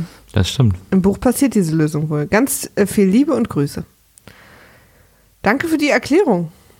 Fast, also in jeder Mail ist was dabei, was wir noch nicht wussten. Ja. Antonia schreibt, hallo Maria und Nils. Nachdem ich nun gehört habe, wie viel Zeit ihr in diese wunderbaren Dezemberreihe investiert, habe ich beschlossen, auch beim dritten Film wieder meinen Senf dazu zu geben. Ich weiß, das ist paradox, weil das ja dann auch wieder Arbeit macht, aber so habe ich das Gefühl, mich zu revanchieren. Das ist wirklich eine seltsame Form der Revanche. Also hier meine Kommentare. Äh, Revanche heißt ja eigentlich, ist ja was Negatives, ne? Was? Revanche ist ja was Negatives, aber revanchieren ist was Positives. Wieso ist denn Revanche? Was Ja, wenn man eine? Revanche will, dann geht es noch darum, dass man, dass man sich nochmal um zwölf äh, unterm, unterm Uhrturm trifft mit, mit zwei Pistolen, oder? um 12 unterm Uhrturm. ähm, eine Revanche kann auch einfach, man macht auch, wenn man Mau Mau spielt, dann sagt man doch auch, ich will eine Revanche. Ja, ja, aber das ist ja quasi immer, wenn man sozusagen verloren hat und also Ja, es ist ja nicht, ist ja- aber revanchieren heißt doch irgendwie, dass man jemandem was Gutes zurückgibt und Nee. eine Revanche ist doch, dass man selber gewinnen will. Revanchieren ist auch nicht was Gutes per se. Nee? Also, Ich so kenne das, ich benutze es nur im, im, im Positiven. Wenn ich mich revanchieren will, dann hat jemand mir was Gutes getan und ich will ihm was Gutes zurücktun. Hm, nö, Hm. Nicht zwangsläufig. Okay. Erstens, im Buch hängt Harry nach der Bussache noch eine Woche oder so im tropfenden Kessel ab, geht jeden Tag in die Winkelgasse und genießt den Freiraum, den er sonst nie hatte. Die Weasleys und Termine kommen ihn dann kurz vor Schulbeginn besuchen. Ah ja. Arthur Weasley erzählt Harry von Sirius übrigens so geheimnisvoll, weil die Erwachsenen eigentlich beschlossen haben, dass es besser ist, es ihm nicht zu erzählen. Ich meine mich zu erinnern, dass dieses Gespräch im Buch gar nicht stattfindet, sondern eher ein Gespräch zwischen Molly und Arthur belauscht. Ah ja. Zweitens zu den Dementoren. Wir erfahren im späteren Verlauf der Geschichte ja, dass Harry ein, ebenfalls ein Horcrux ist. Und das ist auch der Grund, warum die Dementoren besonders scharf auf ihn sind. Er hat eben insgesamt etwas mehr Seele als üblich. Ah, auch, auch ein guter Punkt. Er hat ja zwei Seelen. Seine und ein Stück, also ein und ein Siebtel. Drittens zum Zeitumkehrer. Hermine ist deshalb mal so spät dran, weil sie, ich glaube, diese Zeitumkehrer-Sache lesen wir jetzt nicht nochmal vor, Ja. oder? Nee, die haben wir, glaube ich, schon. Weil ich lese hier gerade ein, beim geschlossenen Raumturm. Ah, warte mal. Ja, vielleicht, warte mal, zum Zeitreiseparadoxon. Tatsächlich ist alles, was sie in der Zeitreise korrigieren, schon in der Vergangenheit passiert. Also hatte schon Auswirkungen. Sie wissen davon nur nicht. Sie denken, der Hippogreif wäre tot, aber das Weinli und auch Sirius war schon befreit, als Dumbledore ihnen sagt, sie sollen den Zeitumkehrer benutzen. Jedoch weiß das keiner, weil er allein in einem geschlossenen Raumturm gefangen gehalten wird. Schrödingers Sirius quasi. Soweit ich weiß, sind Zeitumkehrer nicht sehr gängig. Das macht es im Prinzip noch unlogischer, dass Hermine einen hat, aber naja. Äh, finde eine ziemlich lahme Erklärung eigentlich. Ja. Aber das war es von meiner Seite. Oh, es klingelt. Oh, dann gehe ich mal in die Tür. Ich lese mal weiter. Äh, soweit ich weiß, in Zeitumkehrer nichts dagegen. Jedenfalls findet das in den darauffolgenden Büchern keine Anwendung mehr, weil die Zeitumkehrer vom Ministerium reguliert werden und das läuft einiges, ja, einiges nicht zu Harrys Gunsten ab im nächsten Filmbuch. So, das war's von meiner Seite. Ich finde es toll, dass ihr mir passend zu meinem Beruf, ein, Berufseinstieg im Dezember den Arbeitstag so erheitert. Danke dafür, Antonia. Sehr, sehr gerne. Oh, da kommt gerade Post. Ich bin sehr gespannt, was es ist. Weihnachtsgeschenke stehen noch an. Es wäre jetzt so lustig, wenn es was ist, von dem ich denke, dass ich es gestern storniert habe. Nils, was ist es? Ach so, es ist gar nicht für uns. Verstehe. Na gut. was zu trinken? Nils holt sich was zu trinken. Ich mache schon mal die nächste Mail auf. Sebastian. Oh, viele Sebastians. Oder ist es immer der gleiche? Nee. Hallo Maria, hallo Nils. Erstmal ein großes Lob für euren Podcast, der mich wirklich immer wieder sehr gut unterhält. Zunächst mal kann ich nicht widerstehen und muss als einer von vermutlich vielen Nils die Zeitreise erklären. Also, die beiden gehen jetzt zum Beispiel davon aus, dass Schnab Schnabel geköpft worden sei. Sie gehen also mit dem Ziel, die Vergangenheit zu ändern dahin und ihnen wird erst im Laufe der Reise klar, dass sie nur dafür sorgen, dass alles so kommt, wie es halt schon war. So zu meiner These, die mich seitdem ich eure Harry Potter Podcast höre beschäftigt. Möglicherweise ist diese Welt aus unserer Sicht so unlogisch, da die klassischen, klassische Bildung der Magier durch ihr Schulsystem nicht so besonders gut ist. Das würde auch die vielen Ungerechtigkeiten in dieser Welt erklären und das wirklich extrem undemokratische System, welches ja auch wirklich gar keine Gewaltenteilung kennt. Ich kann mir da auch nur so erklären, dass die es alle nicht stört, dass die potenziellen Straftäter, welche von einer hanebüchenden Justiz bestraft werden, in einem Gefängnis leben müssen, in dem sie ab der Bestrafung durchgehend der Folter der Dementoren ausgesetzt sind. Wenn die Bildung 100 Jahre zurückhängt, gilt das wahrscheinlich auch noch für administrative Elemente, die grundlegende Ethik und das Frauenbild in der Zauberwelt, siehe Weasleys. So, ich hoffe, ihr habt noch viel Spaß mit, das ist wirklich interessant. Ja. Checkst du das? Naja, ich, ich check's schon. Nee, ich meine jetzt nicht, weil du bist ja gerade erst reingekommen, Ja, ja. deswegen. Das heißt nicht so, nee, jetzt verstehst du das oder soll ich das nochmal sehr langsam für dich vorlesen? Ich überleg mir gerade, wie das Frauenbild ist bei den in der Zauberwelt. Hermine ist doch eigentlich, naja. Naja. Ja klar, die Weasleys, die Mama macht sauber und näht und tut und macht und so und der Arthur geht arbeiten, ne? Na, aber es gibt ja trotzdem viele Frauen in führenden Positionen, so Ministerinnen. Aber bei den Malfoys ist auch Lucius so der Chef und die Mama ist die Mama, ne? Mhm. Mhm. Obwohl sie hinter seinem Rücken dann ja schon Sachen klärt. Nein. Mhm. Naja. Müssen wir So, ich hoffe, genau- ihr habt noch viel Spaß mit dem Film, auch wenn ihr meiner Meinung nach mit dem dritten Teil auch schon den besten Teil hattet. PS, habt ihr vielleicht eine Erklärung, wieso Harry, als er in Hogsmeade Malfoy verscheucht, keine Fußabdrücke im Schnee hinterlässt? Liebe Grüße, Sebastian. Macht er nicht? Äh, weil er Zauberschuhe anhat. Interessant. Ist es nur in der Szene so oder immer, wenn er im Schnee läuft? Weil dann könnte es ja sein, dass der Unsichtbarkeitsmantel sozusagen den Zauber so weiterdenkt. Also, dass man wirklich kein, keine Spuren Das hinter. doch, er hinterlässt zwischendurch auch Spuren. Das Ja? ich, ist mir damals auch aufgefallen. Ich habe nur gedacht, na mein Gott, dann ist halt Anschlussfehler. Ah, ja. Ähm, ja, das kann natürlich aber ist mir auch aufgefallen. Dann ist es vielleicht ein ganz menschlicher Fehler vom Filmteam gewesen. Paula schreibt. Hallo Maria, hallo Nils. Ich freue mich tierisch, dass ihr jetzt beim Gefangenen von Azkaban angekommen seid. Wie Maria schon sagt, ist das ein absolutes Fan-Favorite. Das liegt zum einen an den tollen Bildern, aber ich denke hauptsächlich daran, dass hier Sirius zum ersten Mal auftaucht. Sirius lieben echt alle. Ja. Ähm, für Harry gibt es das erste Mal einen Hoffnungsschimmer, von den Dursleys wegzukommen und die Möglichkeit, mehr aus dem Leben seiner Eltern zu erfahren, was mir immer sehr ans Herz geht. Außerdem finden viele den Blick auf die Freundschaft zwischen James, Lupin, Sirius und Peter super spannend. Ihr bekommt sicher wieder viele Zuschriften mit Korrekturen, deswegen von mir nur drei kurze Anmerkungen. Zu den Bildern in Hogwarts. Ich habe die Diskussion zwischen Nils und Frieda total genossen, möchte aber noch anmerken, dass die Bilder in den Fluren ja hauptsächlich Porträts sind. Das Porträt einer Person ist auch ein Abbild des Charakters. Die meisten Bilder sind damit weniger Kunstwerke als vielmehr Erinnerungen an verschiedene Leute. Ich finde, dass das Einlegen der Bilder so viel mehr Sinn macht und teilweise tatsächlich auch gewollt ist. Im Büro des Schulleiters hängen beispielsweise Porträts der ehemaligen Schulleiter, die ihn manchmal beraten, ihren Senf dazugeben.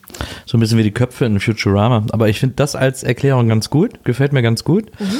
Ähm, ist nur das Problem, dass es, äh, also für Porträts würde ich das sogar gelten lassen. Aber es gibt halt auch ganz viele Bilder, die keine Porträts sind, die da, die sich bewegen. Ja.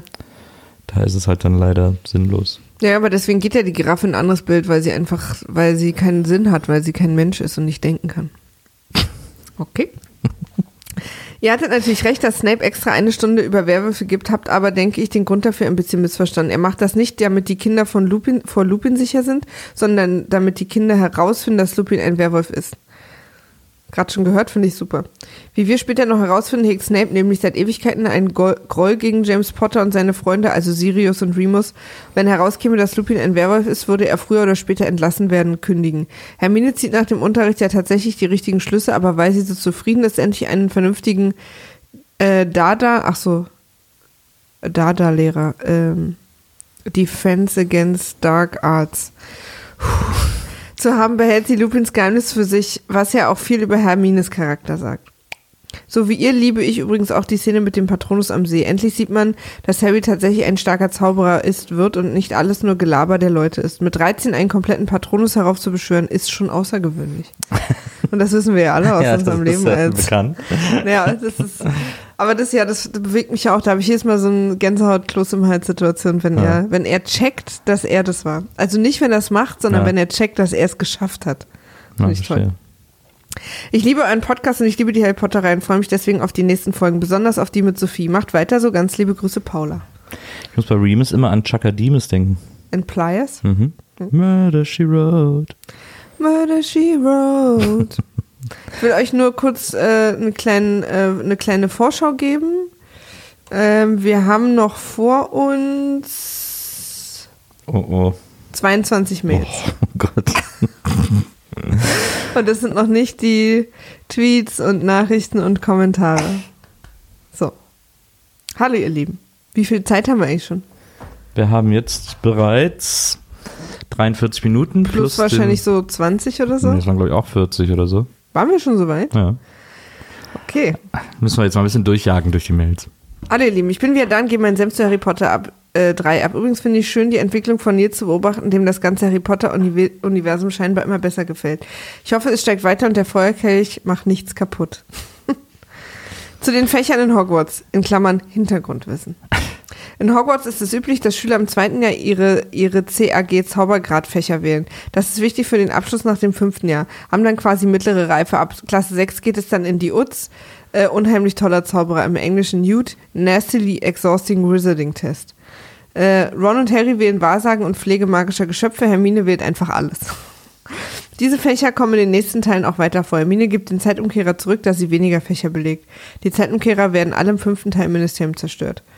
Das Quidditch-Spiel. Das ist im Film leider etwas blöd dargestellt. Im Buch gibt es auch einen Sturm, allerdings werden dort keine Schüler vom Blitz erschlagen. Der Hund taucht nicht in den Wolken auf, sondern Sirius sitzt als Hund verwandelt in der Nähe des Feldes. Sirius wollte nämlich Harry spielen sehen und sagt ihm auch, dass er fliegt wie James. Übrigens, der Sucher des gegnerischen Teams war Cedric Diggory. Stimmt, der taucht quasi in Teil 3 schon auf, ohne dass wir es so richtig mitkriegen. Hm. Sirius kommt als Hund verwandelt über den Geheimgang, der bei, den peitschenden Wei äh, bei der peitschenden Weide entschloss. Dumbledore weiß nämlich nicht, dass Sirius ein Animagus ist. Genau, das haben wir auch schon gehört, dass sie nicht eingetragene Animagen sind. Und Dementoren können Tiere nicht so wirklich wahrnehmen, so konnte Sirius auch aus dem Schloss fliehen. Die heulende Hütte und die peitschende Weide wurde für Lupin eingerichtet. Dumbledore wollte, dass Lupin als Junge trotz seines Werwolflebens in Hogwarts leben darf. Deswegen wurde Lupin in seiner Schulzeit immer in den Vollmondnächten in die heulende Hütte gesperrt. Äh, James, Sirius und Peter waren die besten Freunde von Remus und fanden irgendwann heraus, dass was mit ihnen nicht stimmt. Darauf wurden alle Animagus, um Remus in dieser Zeit beizustehen. Ah, also sie haben sich alle entschieden, Animagus zu werden, um Re- Remus abzuhängen. Dass sie sozusagen dann alle Hunde waren. Hm. So ein Rudel. Ist ja lustig. In der Schulzeit von James, Sirius und Snape hat Sirius sogar mal Snape gesagt, wie er in Hütte kommt. Snape wollte dann mal gucken, was Lupin da so macht. Aber James warnte ihm und rettete ihm so das Leben. Oh, mal gucken, was Lupin da so macht. weißt du, was ich auch gut finde an den Film? Was denn? Dass, dass ja sozusagen diese Gruppe von Jungs Ja. und Snape sich ja hassen und Gegner sind und Ja. sich irgendwie verabscheuen und wir aber beide gut finden. Hm. Weißt du? Hm. Sie ändern die Vergangenheit nicht. Okay, das, äh, ich glaube, das lassen wir jetzt wirklich mal mit der Zeit. Und äh, das ist gar nicht böse gemeint, aber wir schaffen das sonst einfach Ja. nicht. Ich persönlich mag den dritten Teil sehr gern. In einer Zeit, wo es nur vier Harry Potter Bücher gab, war dieser der am meisten herausstach. Es gab einen Bösewicht, der nichts als Voldemort, der sich, der sich nicht als Voldemort entpuppte. Und diese ganze Karten- und Animagus-Sache finde ich bis heute super. Macht weiter so. Am Ende wird Nils noch ein Potter-Fanboy. Zauberhafte Grüße, David, aka, aka Bangerang Dave. Ah ja, den kennen wir von Twitter. Cora. Cora schreibt, liebe Maria, lieber Nils, zunächst möchte ich mich recht, äh, recht herzlich bedanken für den Podcast, den Harry Potter Dezember. Ich habe generell eigentlich nicht so viel anzumerken, die letzte Folge hat ja nicht so viele Fragen aufgeworfen. Jedoch brennt es mir unter den Fingernägeln, dass es Verteidigung gegen die dunklen Künste heißt. Sorry, aber auch in mir steckt eine kleine Hermine Granger. Stimmt, ich sag glaube ich immer Verteidigung gegen die dunklen Mächte oder, oder Ja. irgendwie sowas. Und außerdem möchte ich zu dem kleinen Kunstexkurs kurz anmerken, dass Kunst in der Zauberwelt sehr angesehen wird und es sogar an Hogwarts unterrichtet wird. Außerdem hängen die Fähigkeiten der Gemälde, ob sie sich nun bewegen können oder sogar sprechen können, stark von den Fähigkeiten des Künstlers ab. Es ist ein Privileg, für ein Porträtmodell zu stehen, welchen in den meisten Fällen den Schuldirektorinnen zukommt. So, zusätzlich möchte ich euch noch darauf aufmerksam machen, dass es unzählige Harry Potter Fanfictions gibt, die teilweise sehr merkwürdig, aber trotzdem unterhaltsam sein können. Vielleicht möchtet ihr dort bei Zeiten mal reinschauen, auch wenn ihr sehr beschäftigt seid. Ich wünsche euch einen schönen Tag und freue mich schon auf die nächste Folge. Liebe Grüße, Zauberer Ahoi, Cora.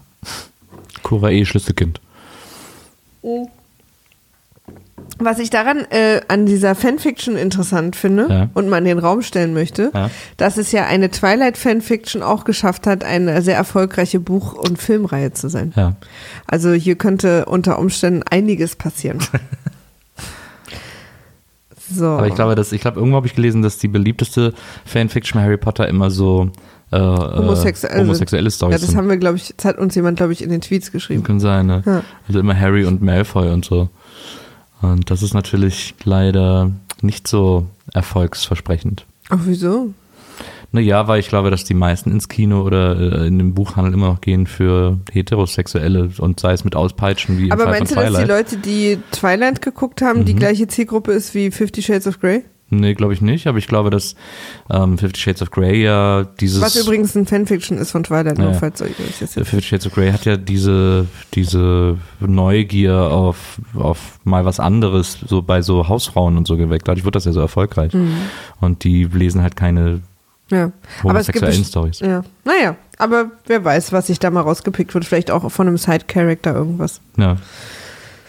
Patrick schreibt, Hallo Maria und Nils, ich möchte aufgrund eurer den letzten Folgen mal meine Gedanken zu Zeitreisen in Filmen an sich kundtun. Das lese ich nochmal vor, weil das ist vielleicht nochmal was anderes. Meiner Meinung nach gibt es zwei Zeitkonstrukte in Filmen, den offenen und den geschlossenen Zeitstrahl. Bei einem offenen Zeitstrahl können die Protagonisten an einen früheren Zeitpunkt springen, um dort durch ihre Handlung zukünftige Ereignisse zu verändern oder abzuwenden. Dadurch verändert sich der Zeitstrahl. Wir als Betrachter der Geschichte sehen immer den Ist-Zustand der Zeit durch die Perspektive der Hauptfigur Zeitreisenden. Prominentestes Beispiel ist Zurück, in die Zukunft. Ja. Durch Eingriff von McFly und Co. im Zeitstrahl verändern sich zukünftige Ereignisse, zum Beispiel Titelseiten, Fotos oder aus seiner armen Familie werden Yuppies. Beim geschlossenen Zeitstrahl ist wie beim Schicksal schon alles vorherbestimmt. Alles ist schon passiert und es wird auch so passiert werden. Und wird auch so passieren werden. Die Protagonisten können nichts verändern, die Handlung ist schon abgeschlossen. Wir als Betrachter der Geschichte sehen nur die chronologische Reihenfolge der Ereignisse. Hier als Beispiel Harry Potter 3 und Bill und Teds verrückte Reise durch die Zeit.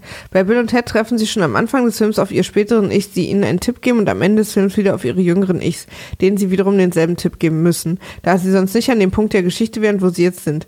Man könnte bei uns Harry Potter zum Ende äh, in auch die beiden Erzählperspektiven parallel schneiden, da sie schon beim ersten Mal gleichzeitig passieren und uns nur durch das Perspektivspiel suggeriert werden, äh, suggeriert wird, dass Ereignisse beeinflusst werden. Köpfe von seinen Schnapp, Köpfe von seinen Schnapp. Ja, interessant auch mal diese zwei, dass man das so in zwei Kategorien teilt. Ja, aber bei Bill und Ted, da äh, habe ich es ja kapiert, als ich es gesehen habe. Bei Harry Potter habe ich es nicht kapiert. Das wundert mich gerade, woran das liegt. Weil eigentlich pa macht, passiert doch genau das Gleiche. Dass sie quasi immer an der Stelle sein müssen, damit es passiert. Hm. Film, aber wahrscheinlich sagen sie es halt nicht so. Also weil es ihnen nicht klar ist. Bei Ja. Bill und Ted ist es ihnen halt klar. Vielleicht auch, weil Harry und Hermine niemals volle Kanne Hoshi sagen. Ja, das ist daran deswegen. Filme mit Zeitschleife-Thematik können sich ihr Konstrukt auswählen. Bei täglich grüßt das Murmeltier kann die Schleife erst verlassen werden, wenn ein bestimmter Zustand erreicht wird. Schicksal ist erfüllt. Bei Edge of Tomorrow wird die Schleife erst mit einem besseren Ausgang freiwillig verlassen. Ja, cool. Das sind meine Gedanken zu diesem Thema. Ich hoffe, ich konnte sie verständlich in aller Kürze niederschreiben. Ich bedanke mich für eure Aufmerksamkeit und die der anderen Zuhörer. Sehr höflich. Und jetzt das Wetter. Der Patrick. Patrick Böhm. Oder Patrick schreibt er in Klammern, sorry, Patrick Böhm.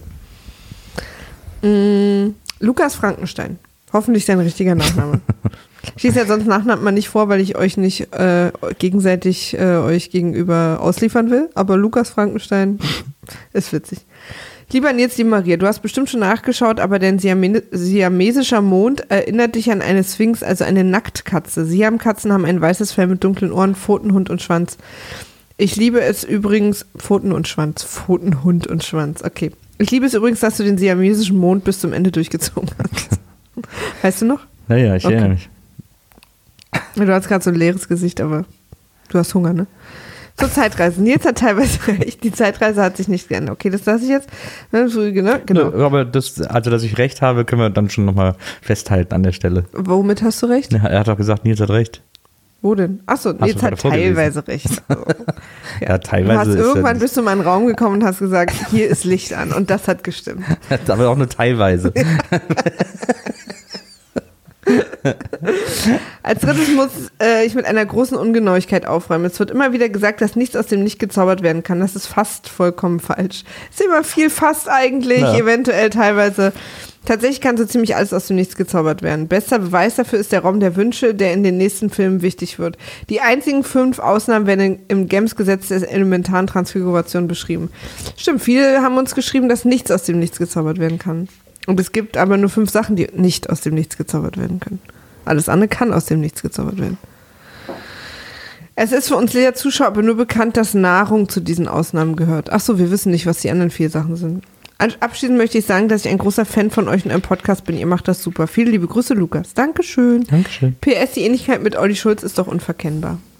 Was mit mir und Olli Schulz, oder was? Ja. Ähm, wer schreibt hier? Christoph. Hallo Marie, hallo Nils. Ich wollte euch mal einen Kommentar zu der Zeitreise schreiben. Das ist tatsächlich ein wenig seltsam und auch von Frau, Row Frau Rowling nicht ganz durchdacht. Seid, mir, seid uns mal bitte nicht böse, dass wir das nicht mehr vorlesen, ja. oder Ja. Nils? Ich fühle mich jetzt echt schlecht. Aber wir schaffen sonst einfach. Ich Ja. meine, wir sind jetzt irgendwie schon bei anderthalb Stunden oder so. ja. Wir kriegen das sonst nicht hin. Ne. Ähm, spätestens bei Harry Potter und das verwunschene Kind wirft J.K. Rowling die deterministische Zeitlinie sowieso komplett aus dem Fenster. Naja, es scheint hier auch noch so ein bisschen. Achso, in einem Theaterstück. Aber das will ich gar nicht lesen, weil das habe ich noch nicht gelesen. Hab ich dir mal geschenkt. Habe ich jetzt auch tatsächlich richtig Bock drauf bekommen. Ja. Ähm, ach, das tut mir natürlich leid, weil seine ganze Mail nur darüber geht, ja. dass wir das jetzt nicht vorlesen. Soll ich es doch vorlesen? nee. Ach Leute. Es ist so, wir sind so zwiegespalten, weil wir wissen natürlich echt so zu schätzen, dass ihr euch die Zeit nehmt und Ja. so, aber wir können. okay, pass auf. Die restlichen Kommentare lasse ich mal anhören. Meine Mail ist wahrscheinlich sowieso schon viel zu lang, um vorgelesen zu werden. Oh, jetzt habe ich ein schlechtes Gewissen. Oh, Baby. Ich kann es mir dennoch nicht nehmen lassen, euch noch zu sagen, dass ihr mittlerweile mein absoluter, oh Gott, jetzt kann ich das Lob nicht vorlesen. Nur das Lob, ich lese nur noch das Lob vor. Ah, Nils. Auf keinen anderen Podcast freue ich mich so sehr wie auf die neueste Folge von WIMAF. Zu Anfang habe ich noch die Filme, mit denen ich weniger angefangen kann, ausgelassen, aber die habe ich mittlerweile alle nachgeholt. Ich habe auch erst bezüglich den Lindy-Folgen gedacht, dass die nichts für mich sind, aber jetzt freue ich mich auf die Lindy-Folgen fast mehr als auf die regulären. Es tut mir so leid, Maria. Ja, dafür tut es mir leid, dass wir deine Mail jetzt nicht. Aber Siehst du, ist doch vice versa. ja. So, war doch jetzt deine Revanche. Oder hast du dich gerade revanchiert? Ich habe gerade überlegt, ob man die Also, nicht bist irgendwo. noch im Raum? Ich habe Bist du noch im. Raum? Ich habe gerade überlegt, ob man die irgendwo posten kann. Also weißt du, dass die Hörer wenigstens alle die Mails kriegen, also sehen. Weißt du, ohne Namen, nur so die Inhalte. Ja, dann gucken wir mal. Okay. Äh, Marvin schreibt, hab's an die falsche Adresse geschickt. Hier nochmal. Cool. Liebe Frau Lorenz, sehr geehrter Herr Bogelberg. Ich bin allerdings Frau Loretz. Keine Ahnung, wer das ist, aber ich nicht. Mein Name ist Ankuxt Heims, Anagramm für magische Kunst. Ich schreibe ihn im Auftrag des MoMA, Museum of Magical Arts in London. Grund für dieses Schreiben sind Informationen, die mich über drei Ecken mein Hut, der hat, erreicht. ich glaube, es ist eine witzige Mail. Nils, Ja. mach dich bereit. Hä? Grund für dieses Schreiben sind Informationen, die mich über drei Ecken, in Klammern mein Hut der hat, erreicht haben, und zwar betreffend ihrer Unverständlichkeit von Kunst in der Zauberwelt. Dieses Schreiben ist beauftragt und genehmigt worden von der Abteilung Kant innerhalb des Ministeriums Amt für die Aufklärung von Muggeln und darf damit rechtskräftig an Sie per Eule, Emil Ray Tomlinson, Jahrgang 1971, männlich ist am liebsten Lachs, Hobbys, Briefe zu stellen und Cricket überstellt werden. Die muss ich jetzt vorlesen. Ja. Zuallererst möchte ich Sie darüber informieren, dass Ihr Weihnachtsspecial über Harry Potter in der Zauberwelt für einiges an Aufsehen gesorgt hat. Wir haben alle Hände voll zu tun, damit Zauberer davon abzuhalten, Ihnen über diverse Medien zu schreiben. Immer wieder gibt es Vorstöße, Sie auf Details der Zauberwelt, die Sie falsch verstanden haben, hinzuweisen und anschließend ausschweifende Erklärungen per E-Mail, Twitter oder ähnliches zuzustellen. Besonders einige Gruppen sind dabei besonders aggressiv vorgegangen. Potterheads 835 und die Potter Nerds, natürlich ein richtig denkender Spezialist. Nerds ist die Abkürzung für natürlich ein richtig denkender Spezialist. Ich möchte uns dafür bei Ihnen allen entschuldigen und versuchen weiterhin den Großteil dieser Nachrichten abzufangen, auch um so zu verhindern, dass zu viele Details der Magierwelt aufzudecken. Seit der Tin Whistleblowing JKR kämpfen wir darum, möglichst keine Informationen mehr durchsickern zu lassen. Wir bitten Sie daher um Ihre Mithilfe und Verständnis. Nun aber zu Ihrem hauptsächlichen Anliegen. Die Reaktion ähm, die Reaktion, die ihre Podcast-Sendung in der Künstlerszene ausgelöst hat, ausgelöst hat, gleicht inzwischen einer bürgerkriegsähnlichen Revolte. Jeder verkannte und missverstandene Künstler, aber auch die berühmten angesehenen Maler schicken uns ihre Eulen aufs Amt. Die Mitteilungen gehen von, ja genau, endlich hat es mal einer gesagt, über was früher gut war, ist auch heute gut und ich bin hier Kunst anzugucken.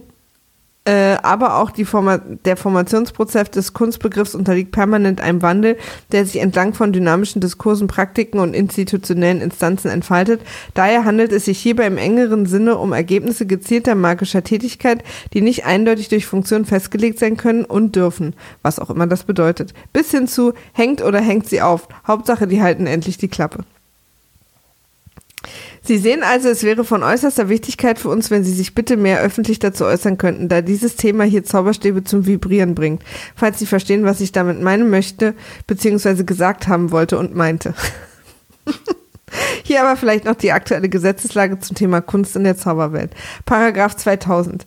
Jedes künstlerisch geschafft, jetzt muss ich schon lachen, weil es ist Paragraph 2000, Paragraph 2001 und dann Paragraph Feuerblitz. Das finde ich genial. Das habe ich jetzt schon vorgegriffen, aber ich habe es gerade gesehen und fand es sehr lustig.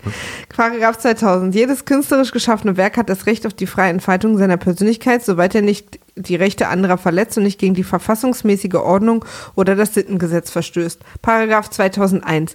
Alle künstlerisch, geschaffen, alle künstlerisch geschaffenen Werke sind vor dem Gesetz gleich.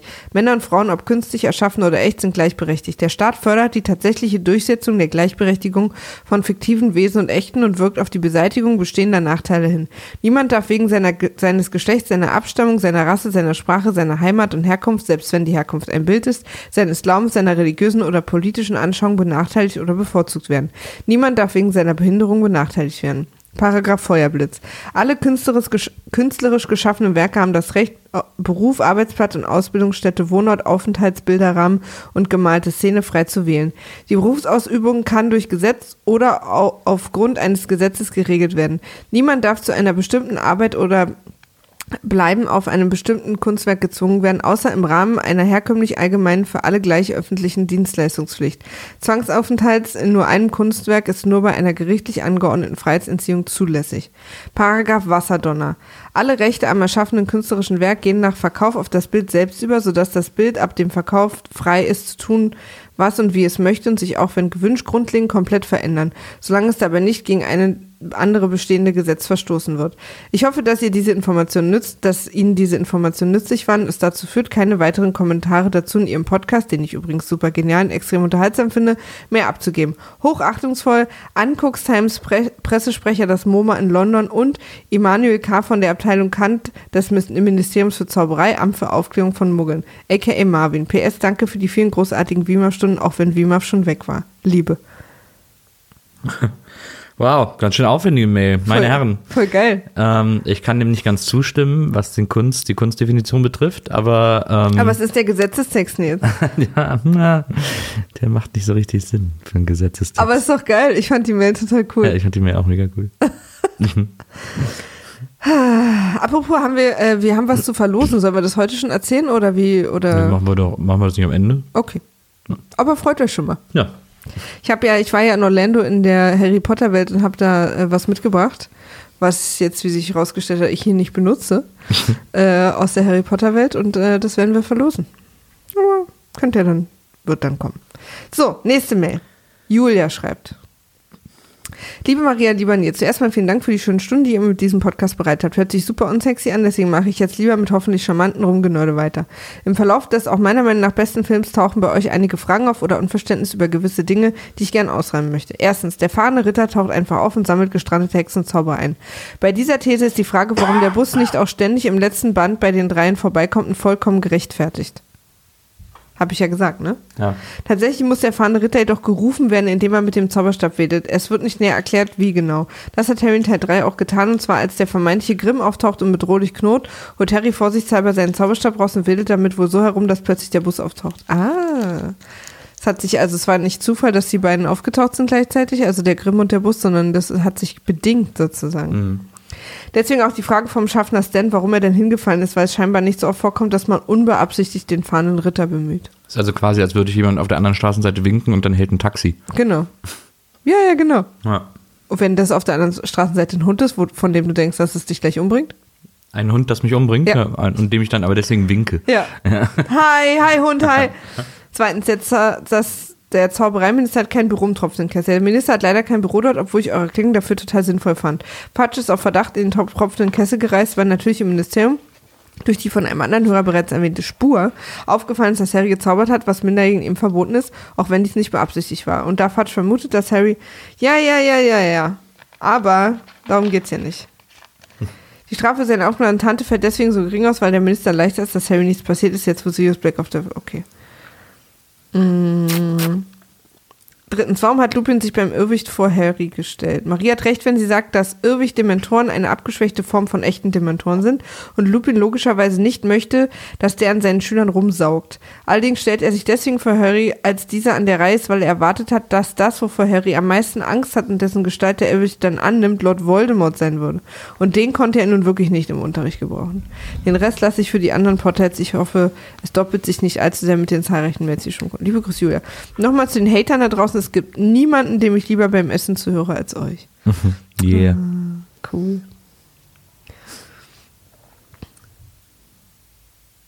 Catherine. Oder Cat. Hallo zusammen. Unsere Stadt Basel hat sogar den Basilisk als Wahrzeichen auf diversen Brunnen in Basel. Sie sind sogar ein Wahrzeichen unserer Stadt. Darf ich den Satz bitte nochmal vorlesen? Unsere Stadt Basel hat sogar den Basilisk als Wahrzeichen auf diversen Brunnen in Basel. Sie sind sogar ein Wahrzeichen unserer Stadt. Kann schon mal passieren. Süß. Was auch immer das jetzt für unsere Stadt bedeutet. Hier der Link. Kann es kaum erwarten, die nächsten Folgen von euch zu hören. Gruß, Cat. In Basel habe ich mal aus Versehen im Rotlichtviertel geschlafen. Ja, stimmt. Weil du dachtest, Amüsiermeile ist das, wo viel los ist Ja. und nicht das, wo viel gebumst wird. Genau. Ja. Aber nachzulesen in äh, Tristesse Rennes. Ach, hier hat uns jemand äh, Zeitungsfund vom 15. Dezember Leben für die Lindenstraße. Irgendwie so ein Typ, der hier so krass äh, Lindenstraßensachen sammelt. Ja. Else Klings Kittel ist Prunkstück von André Webers Sammlung. Vielen Dank, Maria und Nils, für euren WIMAF-Podcast. Egal ob Serie oder einzelne Film mit Gästen oder ohne, ihr seid derzeit die beste Unterhaltung, die die Podcast-Landschaft zu bieten hat. Schöne Weihnachten euch, Tanja. Danke, Tanja. Dir auch schöne Weihnachten. Dir auch, Tanja. Erik schreibt, hallo ihr Wiemafer. Zunächst vielen Dank für die Podcast, der einer meiner Lieblinge geworden ist. Eine Anmerkung nur, meine Freundin Hassi Lindenstraße sollte eingestellt werden. Sehr gerne, Maria. Hat er für dich wohl gemacht. Ja. Schleimer. Nun zum eigentlichen Punkt. Gemälde, mein lieber Nils, sind eine Parallelwelt im Potterverse. Die Künstler, der Künstler weiß darum und ist deswegen auch nicht enttäuscht, wenn auf einmal ein Giraffenstück durch sein Bild wandert. Stell dir einfach vor, auch in unserer Welt leben Bilder. Wenn sie niemand ansieht, da schnackt die Mo Mona Lisa mit, dem, mit der Campeldose und der Schrei von Munch entspannt seinen Kiefer, weil es dann doch zu anstrengend ist. So ist es also in der Rollingschen Welt, nur dass alle es mitbekommen, die ganze Zeit so rumzustehen. Ähm, dieses Thema ist fast philosophisch und kann hier nicht tiefer besprochen werden. Vielleicht noch ein Podcast. Mein Freund hasst lebendige Bilder. Hab gehört, ihr habt im Dezember noch Zeit. also nochmal vielen Dank und sorry, not sorry, liebe Maria. Meine Freundin hasst die Lindy muss weitergehen. Denn wie soll man denn mit 2000 Mark seine Familie ernähren? das war ein Twist am Ende. Ja, absolut. Cheers und beste Grüße, Erik. Ahoi. Das haben viele gemocht, dass ich Willi da so gut nachgemacht habe. Sarah schreibt. Hallo liebste Wiemer, vielen Dank für all die Stundenbeste Unterhalten, die ihr mir beschert habt. Jedes Mal, wenn das schön rosafarbene Logo mit einem kleinen grünen Punkt versehen ganz oben in meiner Spotify Podcast Playlist steht, weiß ich, es wird ein guter Tag. Und jetzt schaut ihr noch Harry Potter. Ich muss gestehen, dass ich bei der ersten Folge ein paar Mal ausmachen musste, weil ich etwas getriggert war. ist so lustig, dass das vielen so geht. Ich bin echt schon gespannt. Nächstes Jahr machen wir das wieder mit irgendeiner Filmreihe. Mal sehen, Ja. was wir da machen. Wahrscheinlich Herr der Ringe. Ich bin mit den Filmen und vor allem den Büchern groß geworden und da ist das Franchise bei mir wohl etwas romantisch verklärt. Aber je mehr ich euch zuhöre, desto mehr gefällt es mir auch mal das eine oder andere zu hinterfragen. Oder Star Wars. Wir könnten Star Wars machen. Genau. Alle. Na, Uh, müssen wir schon im November anfangen. Schluck. Äh, nun aber genug Vorgeplänkel und zum Grund meiner Mail. Da ich mir sicher bin, dass ihr zahlreiche Zuschriften von anderen Hörern mit Harry Potter Fakten bekommt, möchte ich nur etwas zu der Band, Band oder Band? Band-Diskussion beitragen. Maria und Frieda haben völlig recht. Schlagzeugerinnen und Bassistinnen, Bassisten, Bassisten sind die Besten. Denn schon die beste Band der Welt schrieb, mit Schlagzeug und Bass macht das Musikhören Spaß, doch wenn die Gitarre kommt, ist alles zu spät, weil man dann den Text nicht mehr versteht. Die Ärzte, Instrumente des Orchesters. I rest my case. Viele liebe Grüße aus Hannover, eure Ravenclaw Sarah. stimmt, es war eine sehr gute B-Seite von den Ärzten, die äh, seltsamerweise auch wirklich nur eine B-Seite war. ähm, aber es war ein extrem gutes Stück. Ganz vergessen. Vielen Dank für die Erinnerung. Das höre ich mir gleich mal wieder an. Hoffe ich mich das auf Spotify. Siehst du? Das war, glaube ich, die B-Seite von Unrockbar oder so, wenn mich nicht alles täuscht. Das war sehr, sehr gut. Gesine schreibt. Gesine Pop. Äh, hallo Nils und Yeah, eine Mithaffelpufferin. Meine Reaktion auf diese Einordnung war ungefähr wie deine, Maria. Wollte nur noch mal Danke sagen für die vielen Wimaf-Folgen, die ihr gerade macht. Ich genieße es, so oft Wimaf zu hören zu können. Aber macht euch nicht kaputt damit, bitte. Zu spät. Mir wird jetzt erst so richtig bewusst, wie das mit den Filmen ist, wenn man sie ohne Harry Potter Hintergrund schaut. Eigentlich ein Spagat. Die Filme wollen ja möglichst genau im Buch bleiben. Manche Dialoge scheinen wirklich darauf, direkt aus dem Buch zu kommen, aber sie können halt nicht alles unterbringen. Nils hat zum Beispiel zu Recht gefragt, wie Sirius in Hogwarts reinkommen konnte. Die Mentoren müssen doch auch seine Hundform kennen. Das ist im Film echt nicht klar, aber es ist mir nie aufgefallen, weil ich aus den Büchern ja wusste, dass sie die Hundeform eben nicht kannten. Weil ich wusste das und warum Sirius Black und James Potter und Peter Pettigrew unregistrierte und unentdeckte Animagi waren. Und warum die Auerweide gepflanzt wurde und so weiter. Aber das haben euch auch bestimmt tausend andere Leute schon erklärt. Ich bin gespannt auf weitere Folgen. Jetzt habe ich wegen euch angefangen, die Filme nochmal zu gucken, obwohl ich eigentlich nur Fan der Bücher war. Man hat ja sonst nichts zu tun vor Weihnachten. Liebe Grüße, GP. Ja. Huh, das ist ja was angehen. Was machst du? Jetzt guckt jetzt Filme auf seinem Handy. nee. Ist nicht, nicht auf Spotify. Liebe Maria, lieber Nils und in Großbuchstaben und Frieda! Ich sitze hier im Wintergarten, toller Name für einen Erker mit drei Kakteen, wo es zieht wie Sau und man die Vollakustik der Prinzenallee genießen kann. Tatütata. Schlüffe heißen Zitronentee und knabbere Spekulatius. Meine Ohren sind gespitzt und damit ist alles auf Go für die neue Folge Wiemer Harry Potter Spezial. Zumindest ist es für mich eventuell, denn nichts liebe ich so sehr wie die tollste Kinderbuchreihe ever. Ich Puck. Der spaßige Briefträger aus Kesseldorf. wow. Noch nie gehört und instant kein Interesse. Das ist meine Jugend. Aber wir waren halt alle 1930 noch nicht da, Nils. ich bin mit Harry, den ich von allen Charakteren der Reihe am wenigsten mag, Umbridge mal ausgenommen. Wie kann man denn Harry am wenigsten mögen? Denn die findet ja wohl jeder scheiße. Aufgewachsen und mit ihm und dem goldenen Trio älter geworden und verbindet das goldene Trio? Okay. äh, und verbindet so unendlich viel mit den Büchern und Filmen, dass eure Dezemberfolgen das schönste Weihnachtsgeschenk überhaupt sind. Dieses Jahr bin ich über die Feiertage allein. Das Projekt Potter rettet mir die Zeit, in der ich sonst vermutlich selbstmitleidig Eiscreme in mich geschaufelt und Bridget Jones geschaut hätte. Apropos, guckt ihr den irgendwann? Aber jetzt kann sie ja einfach fröhlich Eis in sich reinschaufeln. Also diese Eissache würde ich hier auch nicht äh, sofort abwählen. Tausend Dank dafür. Ich fühle mich jedes Mal als Teil eurer kleinen Grunde. Das Knuspern, Schlürfen, Tasten, Klappern, Niesen und Stühlerücken sorgt für die richtige Atmosphäre. Ihr seid toll. Das finde ich übrigens schön, weil viele mich fragen, ähm, warum ich das nicht rausschneide, wenn wir so, wenn es so, ne, Ja. so klingelt und bla bla bla und Ja. so. Aber ähm, ich, ich finde das eigentlich immer cool. Ich mag das auch in Podcasts, wenn man irgendwie weiß, das sind halt echte Menschen an einem echten Tisch in einer echten Wohnung. Richtig, Maria. Du kannst mich mal. Und weiter geht's. Äh, und ich habe einfach keine Zeit. Da alle anderen Hörer eure Fragen und Lücken zum dritten Teil sicher schon beantwortet haben, hier nur zwei Anmerkungen. Erstens, ich bin voll bei Frieda. Hausstolz ist was Feines und Huffels sind die Undercover-Coolen der Schule. Außerdem ist ihr Gemeinschaftsraum direkt neben den Küchen. Free Food Forever. Deswegen bin ich, glaube ich, bei Hufflepuff gelandet.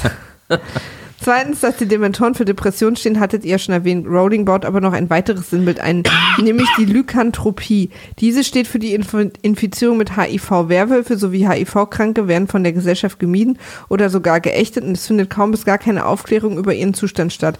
In den späteren Teilen der Buchreihe werden die Parallelen noch deutlicher.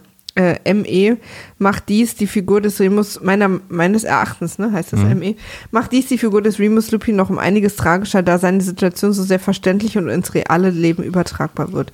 Je weiter die Story voranschreitet, desto mehr wird klar, dass die Bücher und Filme mit ihren Konsumenten wachsen. Sozialkritische Topics werden immer offensichtlicher thematisiert und ich finde, das steht äh, ganz groß entgegen all denen, die immer behaupten, Harry Potter sei nur eine Geschichte für Kinder. Das war es jetzt aber von mir. Bitte bleibt die Lieblichkeiten, die ihr seid und danke im Voraus für die gemütliche Weihnachtstage mit euren Stimmen. Seid umärmelt. Brie, die sehnsüchtig auf die nächste Folge wartet. ist ja interessant, diese äh, HIV-Metapher. Ich ähm, das habe ich nicht gewusst. Ist ja ganz gut, eigentlich. Ja, finde ich auch gut.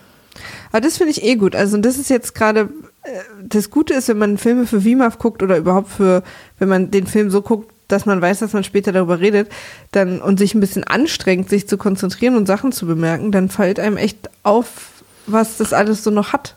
Aber ich frage mich dann, man kann sich ja nicht schützen, Werwolf zu werden. Man hat das ja, man hat ja gar keine Wahl. Das ist natürlich dann metaphorisch Aber vielleicht geht's dann, schwierig. naja, aber vielleicht geht's ja auch darum, dass man ja äh, oft auch unwillentlich angesteckt wird. Ja, aber. Weißt na, na, na. Also, Also man kann es natürlich auch qua Geburt haben sozusagen, wenn man, äh, wenn äh, die Mutter äh, HIV da- infiziert ist, genau. dann kann man ja Aber man kann auch- infiziert geboren werden. ohne zu wissen, infiziert werden. Ja, ja, klar. Ja. Bluttransfusion und sowas. Aber es gibt ja. Oder ungeschützter Sex, ohne dass derjenige es wusste oder dir nicht Bescheid gesagt hat. ja, ja, gut, aber das, dann hättest du sie ja trotzdem in der Hand gehabt, es zu verhindern. Das stimmt. Hm. Naja, aber trotzdem interessant. Kai schreibt, liebe Maria, lieber Nils, ich verfolge euren Podcast schon seit der ersten Folge und freue mich sehr über eure Weihnachtsspecial mit Harry Potter. Eure letzte Folge mit Aurel hat mir natürlich auch wieder sehr gut gefallen. Eine Frage habe ich, mich, habe ich mir doch gestellt. Warum sagt jeder Voldemort hätte Cedric getötet, wenn doch ganz klar Wurmschwanz seinen Zauberstab hebt? Naja, weiter so. Liebe Grüße, Kai. Weiß ich jetzt gerade gar nicht mehr. Ich auch nicht. Wurmschwanz hat ihn also getötet. Haben wir das verdrängt? Ach so, da am Friedhof. Keine, ja, keine Ahnung. Nee, Voldemort hat ihn doch getötet. Je ne sais pas. Ich weiß gerade auch nicht. Stefan, hi Maria und Nils. Die Begründung, dass Harry den Todesfluch von Voldemort durch den Schutz der liebenden Mutter überlebt hat, fand ich auch immer sehr einfach oder zu oberflächlich erklärt, weshalb ich dazu folgende Theorie habe. Jedes Hexen, Zauberbaby und Kleinkind ist durch einen magischen Bann geschützt. Dieser Schutz führt dazu, dass ein Fluch auf den Zauberer zurückprallt, der ihn ausgeführt hat. Dies ist jedoch in der Zauberwelt weitgehend oder sogar komplett unbekannt, da außer dem Vorfall zwischen Baby Harry und Voldemort kein anderer Fall bekannt ist, in dem ein Zauberer versucht hat, mittels Todesfluch ein Baby zu töten. Ich freue mich auf jede neue Folge und wünsche euch frohe Weihnachten. Viele liebe Grüße, Stefan. Finde ich auch interessant. Ja.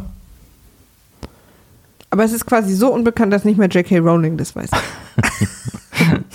Sondern nur Stefan und wir jetzt. Ist auch fies ne, in Grindelwald, in dem Grindelwald Verbrechen, wie die da in die Wohnung in Paris, wie die sich da einfach die Wohnung nehmen, Grindelwald und seine Gang, wo dann noch das Kind in dem Kinderzimmer sitzt. Das ist gruselig. Ja.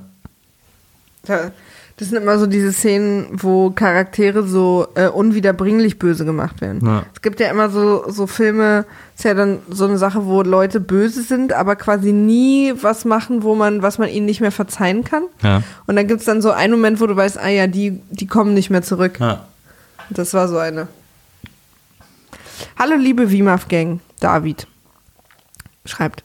Wieder gab es eine WIMAF Potter Folge und ich möchte euch versuchen, dieses fantastische Universum näher zu legen. Das Würdelhaus. Das Haus steht nicht auf dem Friedhof, es ist nur mit Blick darauf gebaut. Es thront hoch über Little Hangleton und ist in der Gegend von überall gut zu sehen. Der alte Mann war damals, glaube ich, der Gärtner der Riddles und war der Hauptverdächtige nach dem Tod der Familie. Jetzt hat er es sich zur Aufgabe gemacht, das Haus und den Garten in einem guten Zustand zu halten, weil er scheinbar sonst nichts zu tun hat. Naja, interessant. Das war also nicht der Friedhofswärter und das Haus steht auch nicht auf dem Friedhof. Wir haben wieder alles falsch verstanden. Aber dann könnt ihr doch einfach auch im Haus wohnen, statt in einem kleinen Schuppen, wenn es eh leer steht und er darauf aufpasst. Ja, aber das kriegst du nicht geheizt, das Scheißding. Die Logo bei der WM. In den Büchern sitzen Harry und Konsorten auch ganz oben. Das ist allerdings die Ehrenloge. Ach so. Das ist die Ehrenlogo. Okay, die Ehrenloge. Sie sitzen dort direkt neben den Malfoys. Arthur hat da seine Beziehungen spielen lassen, weil er sich sehr gut mit dem Minister für internationale Spiele und Sport Ludo Bagman versteht.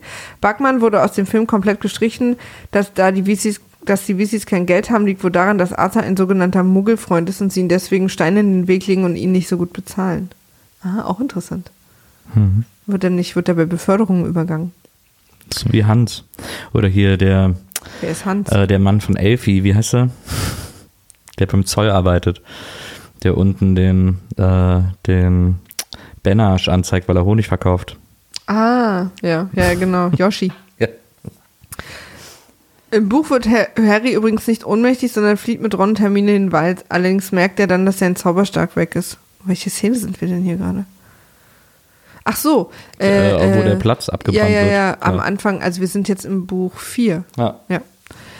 Ron in Rage. Ron ist sauer auf Harry und dafür gibt es mehrere Gründe. Ursprünglich haben sie überlegt, ob es nicht cool wäre, ihren Namen in den Feuerkelch zu machen. Jetzt sind wir beim Feuerkelch. Ah, ja. Ja. Stimmt. Ist ja Teil 4. Äh, ursprünglich haben sie überlegt, äh, wäre es nicht cool, ihren Namen in den Feuerkelch zu werden. Harry fand das nicht so cool und wollte lieber nur zugucken. Als dann sein Name wurde, fühlte Ron sich dann aber hintergangen. Das verstehe ich total.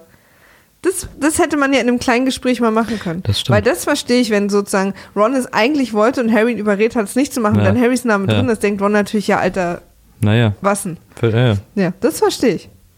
Dazu wollte er nicht mehr nur der blöde Freund von Harry Potter sein, da er in seiner Familie auch schon oft im Schatten seiner Brüder steht, wünscht er sich, dass es bei seinem besten Freund anders ist. Ähm, die Entschuldigungsszene war im Buch auch direkt im Zelt nach der Beendigung der Prüfung und nicht im Gemeinschaftsraum. Aber das verstehe ich. Mhm. So, das, auch dieses, dass er immer nur sozusagen im Schatten von irgendwem ist, dass, Ja. dass ihn das nervt und dass die Szene das so triggert. Ja. Vielen Dank, David, für die Erklärung. Die Prüfungen. Bis die erste Prüfung beginnt, vergehen ein paar Monate. Deswegen kommen, äh, konnten sie auch einen Ersatzdrachen organisieren. Ah ja, okay. Im Film sieht es so aus, als wäre das am nächsten Tag. ja. In der zweiten Prüfung wäre natürlich niemand gestorben. Hell wird sogar ausgelacht von Won, weil er das Lied so ernst genommen hat. Also, dass das Unterwassermenschen saß aus dem Ei kommt. Er dürfte übrigens eigentlich nur Ron befreien. Hermine war ja da wegen Krumm. Ja, ja. Aber Hermine, ja. Die letzte Prüfung ist im Buch tatsächlich etwas cooler. Viele Monster und keine bewegenden Büsche. Äh, der Krug stand in der Prüfung unter dem Imperiusflug, dem ihm der Fake Moody verpasst hat. Ah ja, er sollte Harry helfen, als erster zum Pokal zu kommen. Deswegen greift er auch Cedric an und nicht Harry. Aha, nicht Krug, sondern Krumm. Ah ja, jetzt verstehe ich das. Krumm war, Verflucht. ja, und, und der Fluch war, kam quasi nicht vom Spiel, sondern von. Ah, das verstehe ich jetzt. Das hatte ich nicht verstanden. Na, cool. Ah. Wusstest du das? Nee. Okay.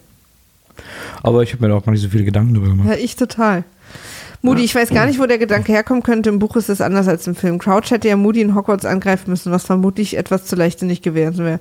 Dass keiner komisch guckt, dass Moody immer aus einem Flachmann trinkt, ist auch erklärt. Der echte Moody würde nie etwas trinken, was er irgendwo serviert bekommt. Sei immer wachsam ist sein Slogan. Das Zucken mit der Zunge kommt nur vor, wenn der Vielsafttrank aufhört zu wirken und er langsam sich zurückverwandelt. Deswegen trinkt er dann auch immer schnell aus einem Flachmann. Crouch Jr. ist bis zu seiner Rückverwandlung nie als Crouch zu sehen, weder bei der WM noch im Riddle House. Dumbledore merkt das auch nicht merkt auch, dass nicht der echte Moody ist, weil der echte Moody Harry nie aus der Gegenwart von Dumbledore bringen würde. Deswegen geht Dumbledore hinterher. Okay. Ja, das ist, das macht irgendwie Sinn. Weil wir uns ja gefragt hatten, ob es im Ja. Film anders ist, aber wegen der Zunge. Aber klar, immer nur wenn es nachlässt, kommt das dann. Und also das heißt, dass wir wirklich Red Eye Moody echt überhaupt nicht kennen. Weil wir ihn nur einmal am Anfang von dem äh, anderen Teil da gesehen haben und dann ist er ja gleich tot. Hm. Ja, schade. Ja, aber wie ich schon gesagt habe, er muss ja im Grunde genommen so getan haben, als wäre er er. Also ein bisschen kennen wir ihn schon. Ja, ja, aber er weiß ja nicht, was in ihm vorgeht. Also so die Details hat er sich Ja, ja, ja schon aber dann so im ausgedacht. Verhalten und vom Wesen her muss er ihn ja imitieren. Naja. Aber trotzdem irgendwie schade, man fühlt sich so von diesem Charakter so äh, äh, beklaut. Ich hätte es besser gefunden, wenn es erst nach der Hälfte des Schuljahres gewesen wäre. Na alles gut. Voldemort hat äh, seinen Hühnchenkörper bekommen, weil er stärker wurde. Wurmschwanz ist nach seiner Flucht von Teil 3 zu Voldemort zurückgekehrt und hat ihm dabei geholfen, wieder kräftiger zu werden. Das Tattoo auf dem Arm ist das dunkle Mal. Es war in der Zeit von Voldemort Abwesenheit sehr blass geworden. Doch dadurch, dass er wieder da ist und das Mal bei Wurmschwanz gedrückt hat, ist es wieder deutlich erkennbar. Deswegen wusste Snape auch, dass Voldemort zurück ist und Kakarov gef ist geflüchtet. Der Kampf der Zauberstäbe, wie ihr richtig gesagt habt, haben Voldemort und Harry eine Phönixfeder von dem gleichen Phönix, übrigens von Dumbledores Phönix. Ah. Die äh, Brüderzaubersstäbe wollen sich aber nicht so richtig bekämpfen, weswegen dieses seltsame Ding mit der Kuppel passiert. Die dem Zauberstab entspringt, sind die letzten Todesopfer von Voldemort. Aha, in umgekehrter Reihenfolge. Okay. Weswegen es auch falsch ist, dass erst Harrys Vater rauskommt und dann seine Mutter. Stimmt, die sind andersrum gestorben. Interessant. Ich wusste auch nicht, dass es von, von, von dem Phönix ist, der noch lebt, den wir ja kennen. Ach so. Das habe ich mir irgendwie gedacht einfach. Weiß Ja? auch nicht warum. Ja. Aber wahrscheinlich, weil das der einzige Phönix ist, den wir kennen. Ne? Ja. Dumbledore, einer der Gründe, warum mich der Film nervt, ist, wie ihr auch besprochen habt, Dumbledore. Was ist aus dem smarten Typ geworden, der im letzten Teil den Zeitreisen Harry und Hermine Backup gegeben hat? Im Buch ist der zwar auch nicht ganz cool, aber es wird deutlich, dass er sich Sorgen um Harry macht und sich nicht erklären kann, wie Harrys Name dem Feuerkelch kam. Hat der Film leider verkackt. Das Kraut für die zweite Aufgabe bekommt Harry im Buch von Dobby, womit Dobby fester Bestandteil von Hogwarts und Harrys Leben ist und sich in unsere Herzen arbeitet. Hab sicher noch was vergessen, aber dafür sind ja die anderen 50 Mails da. Viel Spaß bei den nächsten Teilen und bis bald. Gruß, David aka Bangering Dave. PS, wenn ihr den Kampf von Harry und Voldemort lahm fandet, freut euch auf Dumbledore vs. Voldemort. Der ist ganz cool gemacht. Das stimmt. Da war ein bisschen mehr los. Das war ja der im Ministerium. ja, das stimmt. Wir haben noch sechs Mails. Okay, dann machen wir die noch und dann machen wir bei Twitter im nächsten Mal, weil wir haben jetzt auch gar nicht mehr so viel Zeit. Wir müssen auch gleich los. Ah, du musst gleich los. Ja. Ah ja, okay. Äh, oder sollen wir jetzt aufhören und das jetzt nächstes Mal machen? Ja, dann machen wir es so. Dann hören wir jetzt auf. Wir haben jetzt auch Okay. quasi zwei Stunden voll. Ja. Okay, also wir haben jetzt hier noch sechs Mailen. Oh nee, wir haben nur noch fünf. Ich sehe gerade, dass ich eine Mail hier verschoben habe, die Ah ja. hier nicht hingehört. Ja. Äh, aber egal, wir machen trotzdem nächstes Mal weiter, machen wir vielleicht Sonntag oder so. Ne? Genau. Gucken wir mal. Den nehmen wir mit rüber. Nichts geht verloren. Genau, nee, nichts geht verloren. Also ihr merkt, wir sind hier sehr äh, und so weiter. Und Okay. schreibt uns bitte weiter so fleißig. Ja. Ähm, unsere E-Mail-Adresse lautet vimaf.poolartists.de oder ihr äh, kontaktiert uns auf Twitter unter @vimaf war weg. Weil Vimaf schon weg war. Genau. Also da erreicht ihr uns, da könnt ihr uns schreiben. Ihr könnt auch immer Eulenpost und die Zahl des jeweiligen Films, äh, zu dem ihr eine Anmerkung habt, ähm, dazu schreiben als Hashtag, damit wir direkt Bescheid wissen, wo wir das einordnen müssen. Und ähm, ja, jetzt in ein paar Tagen geht's hier weiter mit äh, uns beiden. Genau. Stimmt, Wir beide besprechen Film 6. Ähm, das ist die nächste Folge, die ihr hier zu hören kriegt. Vielleicht kommt sogar die Eulenpost noch vorher. Stimmt, das kann sein. Aber wir versprechen nichts und, äh, und falls wir auch Und gar keine, übrigens, falls wir übrigens gar keine Eulenpost mehr aufnehmen, bevor wir, also die Reihe machen wir immer pünktlich fertig und Ja. durch. Aber falls wir es nicht mehr schaffen, eine Eulenpost, weil da ganz viele uns zu geschrieben haben, "Hä, wo bleibt denn die, das, Ja. seid nicht böse, wir machen das dann zur Not ganz hinten dran, irgendwie eine fünfstündige Eulenpost Das oder stimmt. so. Also das, da geht nichts verloren, Genau. aber die Eulenpost kann, schaffen wir nicht so regelmäßig, Genau. äh, weil einfach wahnsinnig viel zu tun ist. Ja. Und Weihnachten vor der Tür steht, Genau. äh, was ja quasi am meisten zu tun ist. Gut. Deswegen äh, vielen, vielen Dank für eure Briefe und es macht sehr viel Spaß und motiviert sehr, hier weiterzumachen und so Ich genau verstehe auch so hinzugucken. viel. Ja, ich also, auch. Total. Ja, voll geil. ja, mega geil. Cool. Äh, in diesem Sinne, macht's gut, habt einen schönen Tag und äh, bis zum nächsten Mal. Tschüss. Tschüss.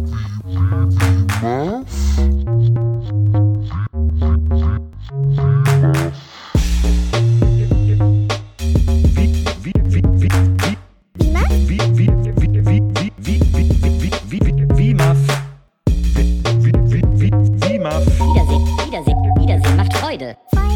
Wie, wie, wie, Maf. Wiedersehen, Wiedersehen, Wiedersehen macht Freude. Wie Maf? Wiedersehen, Wiedersehen, Wiedersehen macht Freude. Wiedersehen, Wiedersehen, Wiedersehen macht Freude. Wie Maf? Wie, wie, wie, wie, wie, wie Maf?